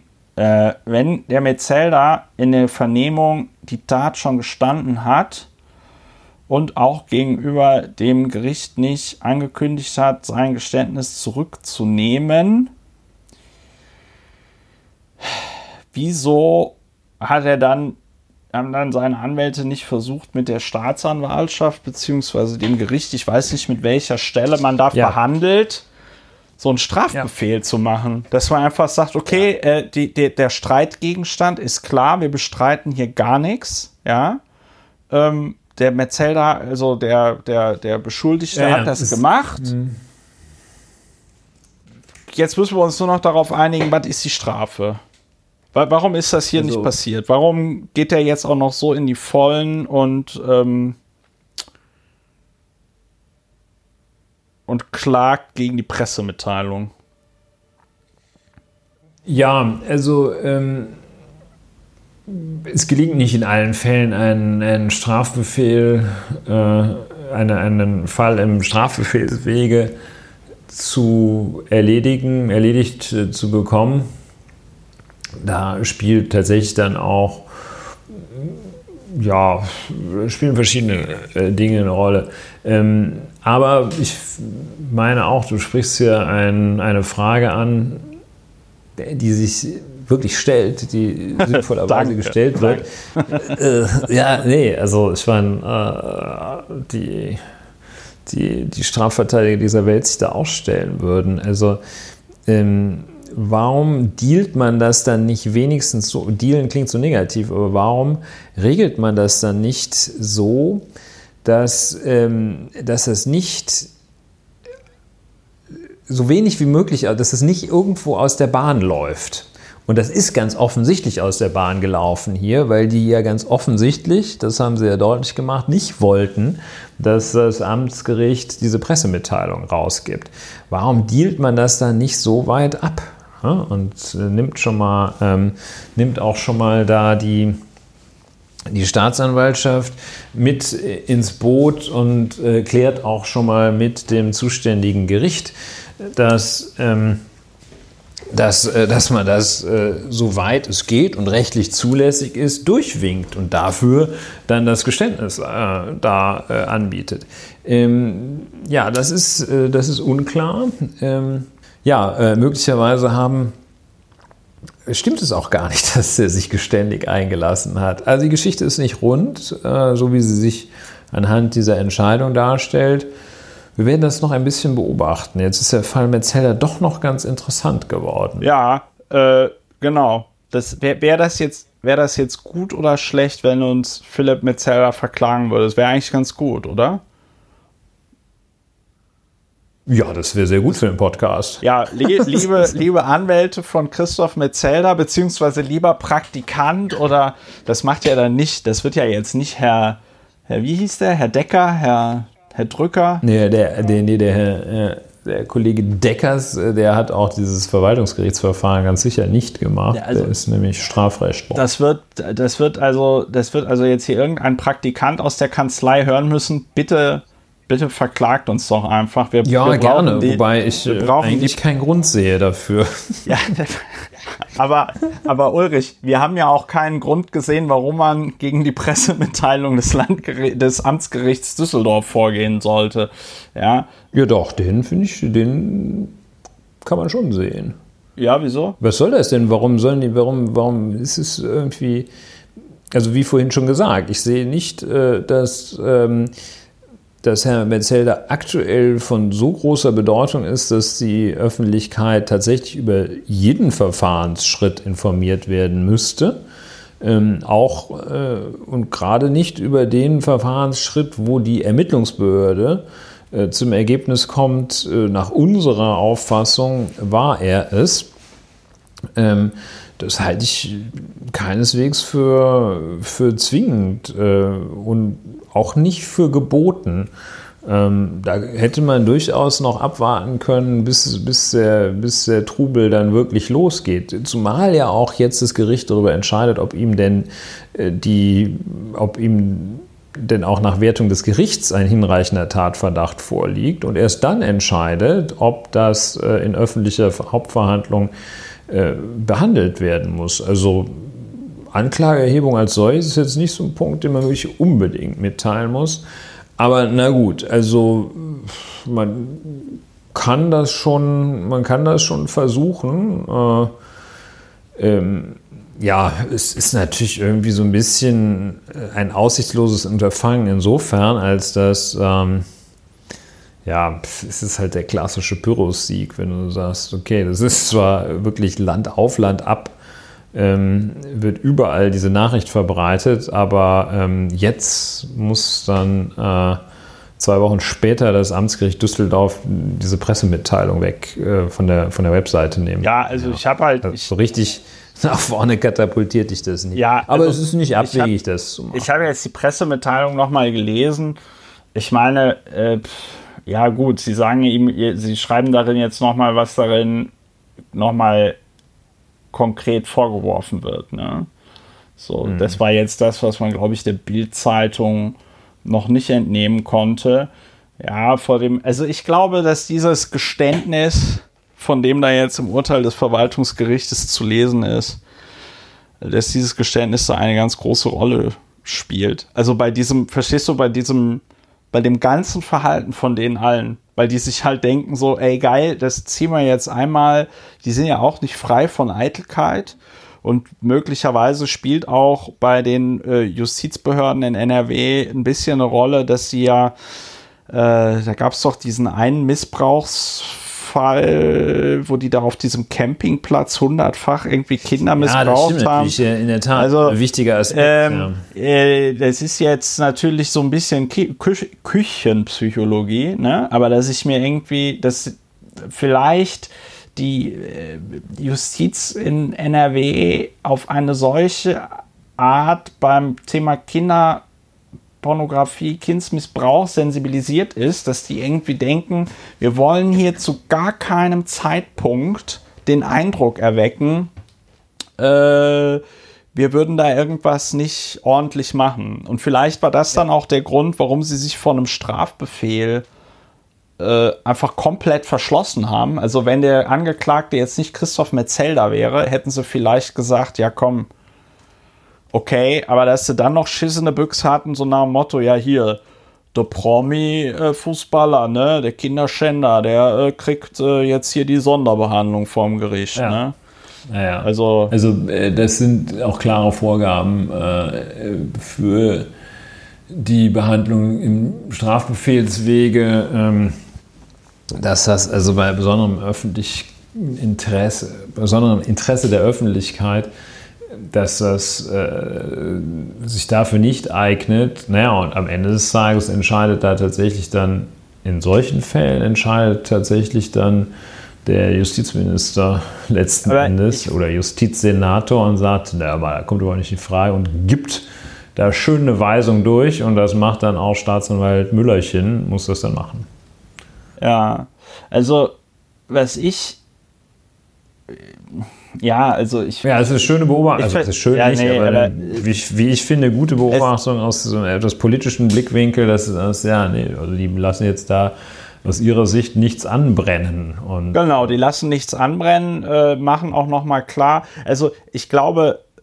Die Verteidiger von, äh, also die Verteidiger im übertragenen Sinne von Herrn Metzelder, diejenigen, die äh, Herrn Metzeler jetzt äh, verteidigen, also nicht Ja. seine Verteidiger, äh, seine Rechtsanwälte, sondern äh, die sich für ihn aussprechen, das werden auch nicht allzu viele sein. Ne? Nee, Da- also ist, die politische Einschätzung ist natürlich schon richtig. dass Ma- das- ja, und ich glaube, also die politische, wenn ich, nicht die rechte. Wenn ich das richtig verstanden, wenn ich das richtig verstanden habe, zumindest in der Berichterstattung, war das ja auch alles immer ein bisschen unklar, was da ähm, ihm jetzt genau vorgeworfen wird, ne? Also wenn ich es richtig verstanden habe, weil die alle auch natürlich schissene Büchse hatten, da nochmal von Herrn Metzelder verklagt zu werden. Ähm, ja, ein hier Fall, wird, an ja, wir hier dranbleiben. wird ja ganz nüchtern aufge hier wird ja ganz nüchtern aufgezählt, was ihm vorgeworfen wird. Und insbesondere dieses Versenden im Zeitraum vom 9.7.2019 bis 1.9. soll der Angeschuldigte über die Kommunikationsplattform WhatsApp einer Zeugin 10 Bildaufnahmen mit kinderpornografischem Inhalt, einer weiteren Zeugin 16 Bild- und zwei Videodateien mit kinderpornografischem Inhalt sowie einer dritten Zeugin eine Bilddatei mit kinderpornografischem Inhalt äh, übersandt haben. Und also da frage ich mich, ja, das wird schwierig. Ich, also verstehst du, ähm, das, das wird schwierig dann zu behaupten, mein Telefon wurde gehackt oder so. Ne? Ja, ja, das ist, äh, das ist kein, das ist nicht leicht. Und Ist nicht leicht. so, so, also so erkläre ich mir das, so erkläre ich mir diese Pressemitteilung, dass die einfach mal und natürlich, also Entschuldigung, ich weiß ja jetzt nicht, was das Amtsgericht Düsseldorf sonst so macht. Das ist jetzt kein Verständnis, aber das ist einfach eine Erklärung. Aber ich nehme mal an, dass die Pressedezernentin des Amtsgerichts Düsseldorfs, die Frau Elena Frick, dass die jetzt da auch alle so ein bisschen nervös sind, weil sie jetzt mal so ein Promi da vor der vor der Flinte ist das falsche Wort, aber auf der Anklagebank sitzen haben. Das pass- Haken. Am Haken. Das passiert denen ja auch nicht äh, jeden Tag und die sind ja auch nicht alle frei von Eitelkeit. Ne? Ja, müssen sich ja schon ein bisschen anstrengen da. Ja. Also ich jedenfalls, äh, irgendwas äh, ist da, irgendwas ist da seltsam. Ja, Nun ja. Es, es ist auf jeden Fall, ja. Ja, vielleicht kommt ja, kommen ja noch weitere Sachen ans Tageslicht, wenn wir dann von, ähm, wenn wir dann von Christoph Metzelders Anwälten verklagt werden und die dann innerhalb Ja, dann sollen die mal die Sachen auf den Tisch und die legen. dann im Rahmen des einstweiligen Rechtsschutzes erklären müssen, warum das, was wir gesagt haben, unwahre Tatsachenbehauptungen sind. Ja, ich meine, es wäre dann jetzt irgendwie so, Äh, dass, äh, ja, dass Ja. dann wir möglicherweise sagen, ja, wir finden es vor allem, weil die uns dieses Geständnis vorgelegt haben, finden wir es ein bisschen komisch jetzt. ja, ja. Ja, wir werden sehen, wir, Wir werden sehen, was so. Das war eine äußerst kompakte Folge äh, Lauer und Wena, Ulrich. Genau wie wir das geplant haben. Äh, knackige zweieinhalb Stunden. Was wir uns vornehmen, das halten wir Das auch. halten wir auch ein. Setzen wir um. Das setzen wir um. Äh, Ja, nächste Woche kompakt. nächste, Woche, nächste, nächste Woche machen wir es ganz kompakt. Ne? Also, äh, ich, ich nehme mal an, Ulrich, wir haben schon alles gesagt, nur noch nicht jeder und in allen Variationen. Äh, Wir haben es noch nicht wiederholt. Ich würde, Machen wir ich jetzt würde auch nicht. Äh, einfach eine Verabschiedung machen. Ne? Liebe Hörerinnen und Hörer, das war die aktuelle Folge von Lauer und Wena. Bleibt uns gewogen. Habt eine gute Restwoche. Wenn ihr diesen Podcast unterstützen wollt, unterstützt ihn. Steht auf der Webseite, wie man es machen kann. Gebt uns eine Bewertung auf Apple Podcast. Schreibt eine Rezension. Habt uns lieb. Wir haben euch lieb. Ihr seid die besten Hörerinnen und Hörer auf der ganzen Welt. Wir lieben euch alle. Wir lieben euch alle. Und ähm, dann bis zur nächsten Episode, wenn es wieder heißt, äh, Lauer und Wena, der äußerst kompakte Podcast gegen Pech beim Denken. Macht's gut. Tschüss. Tschüss.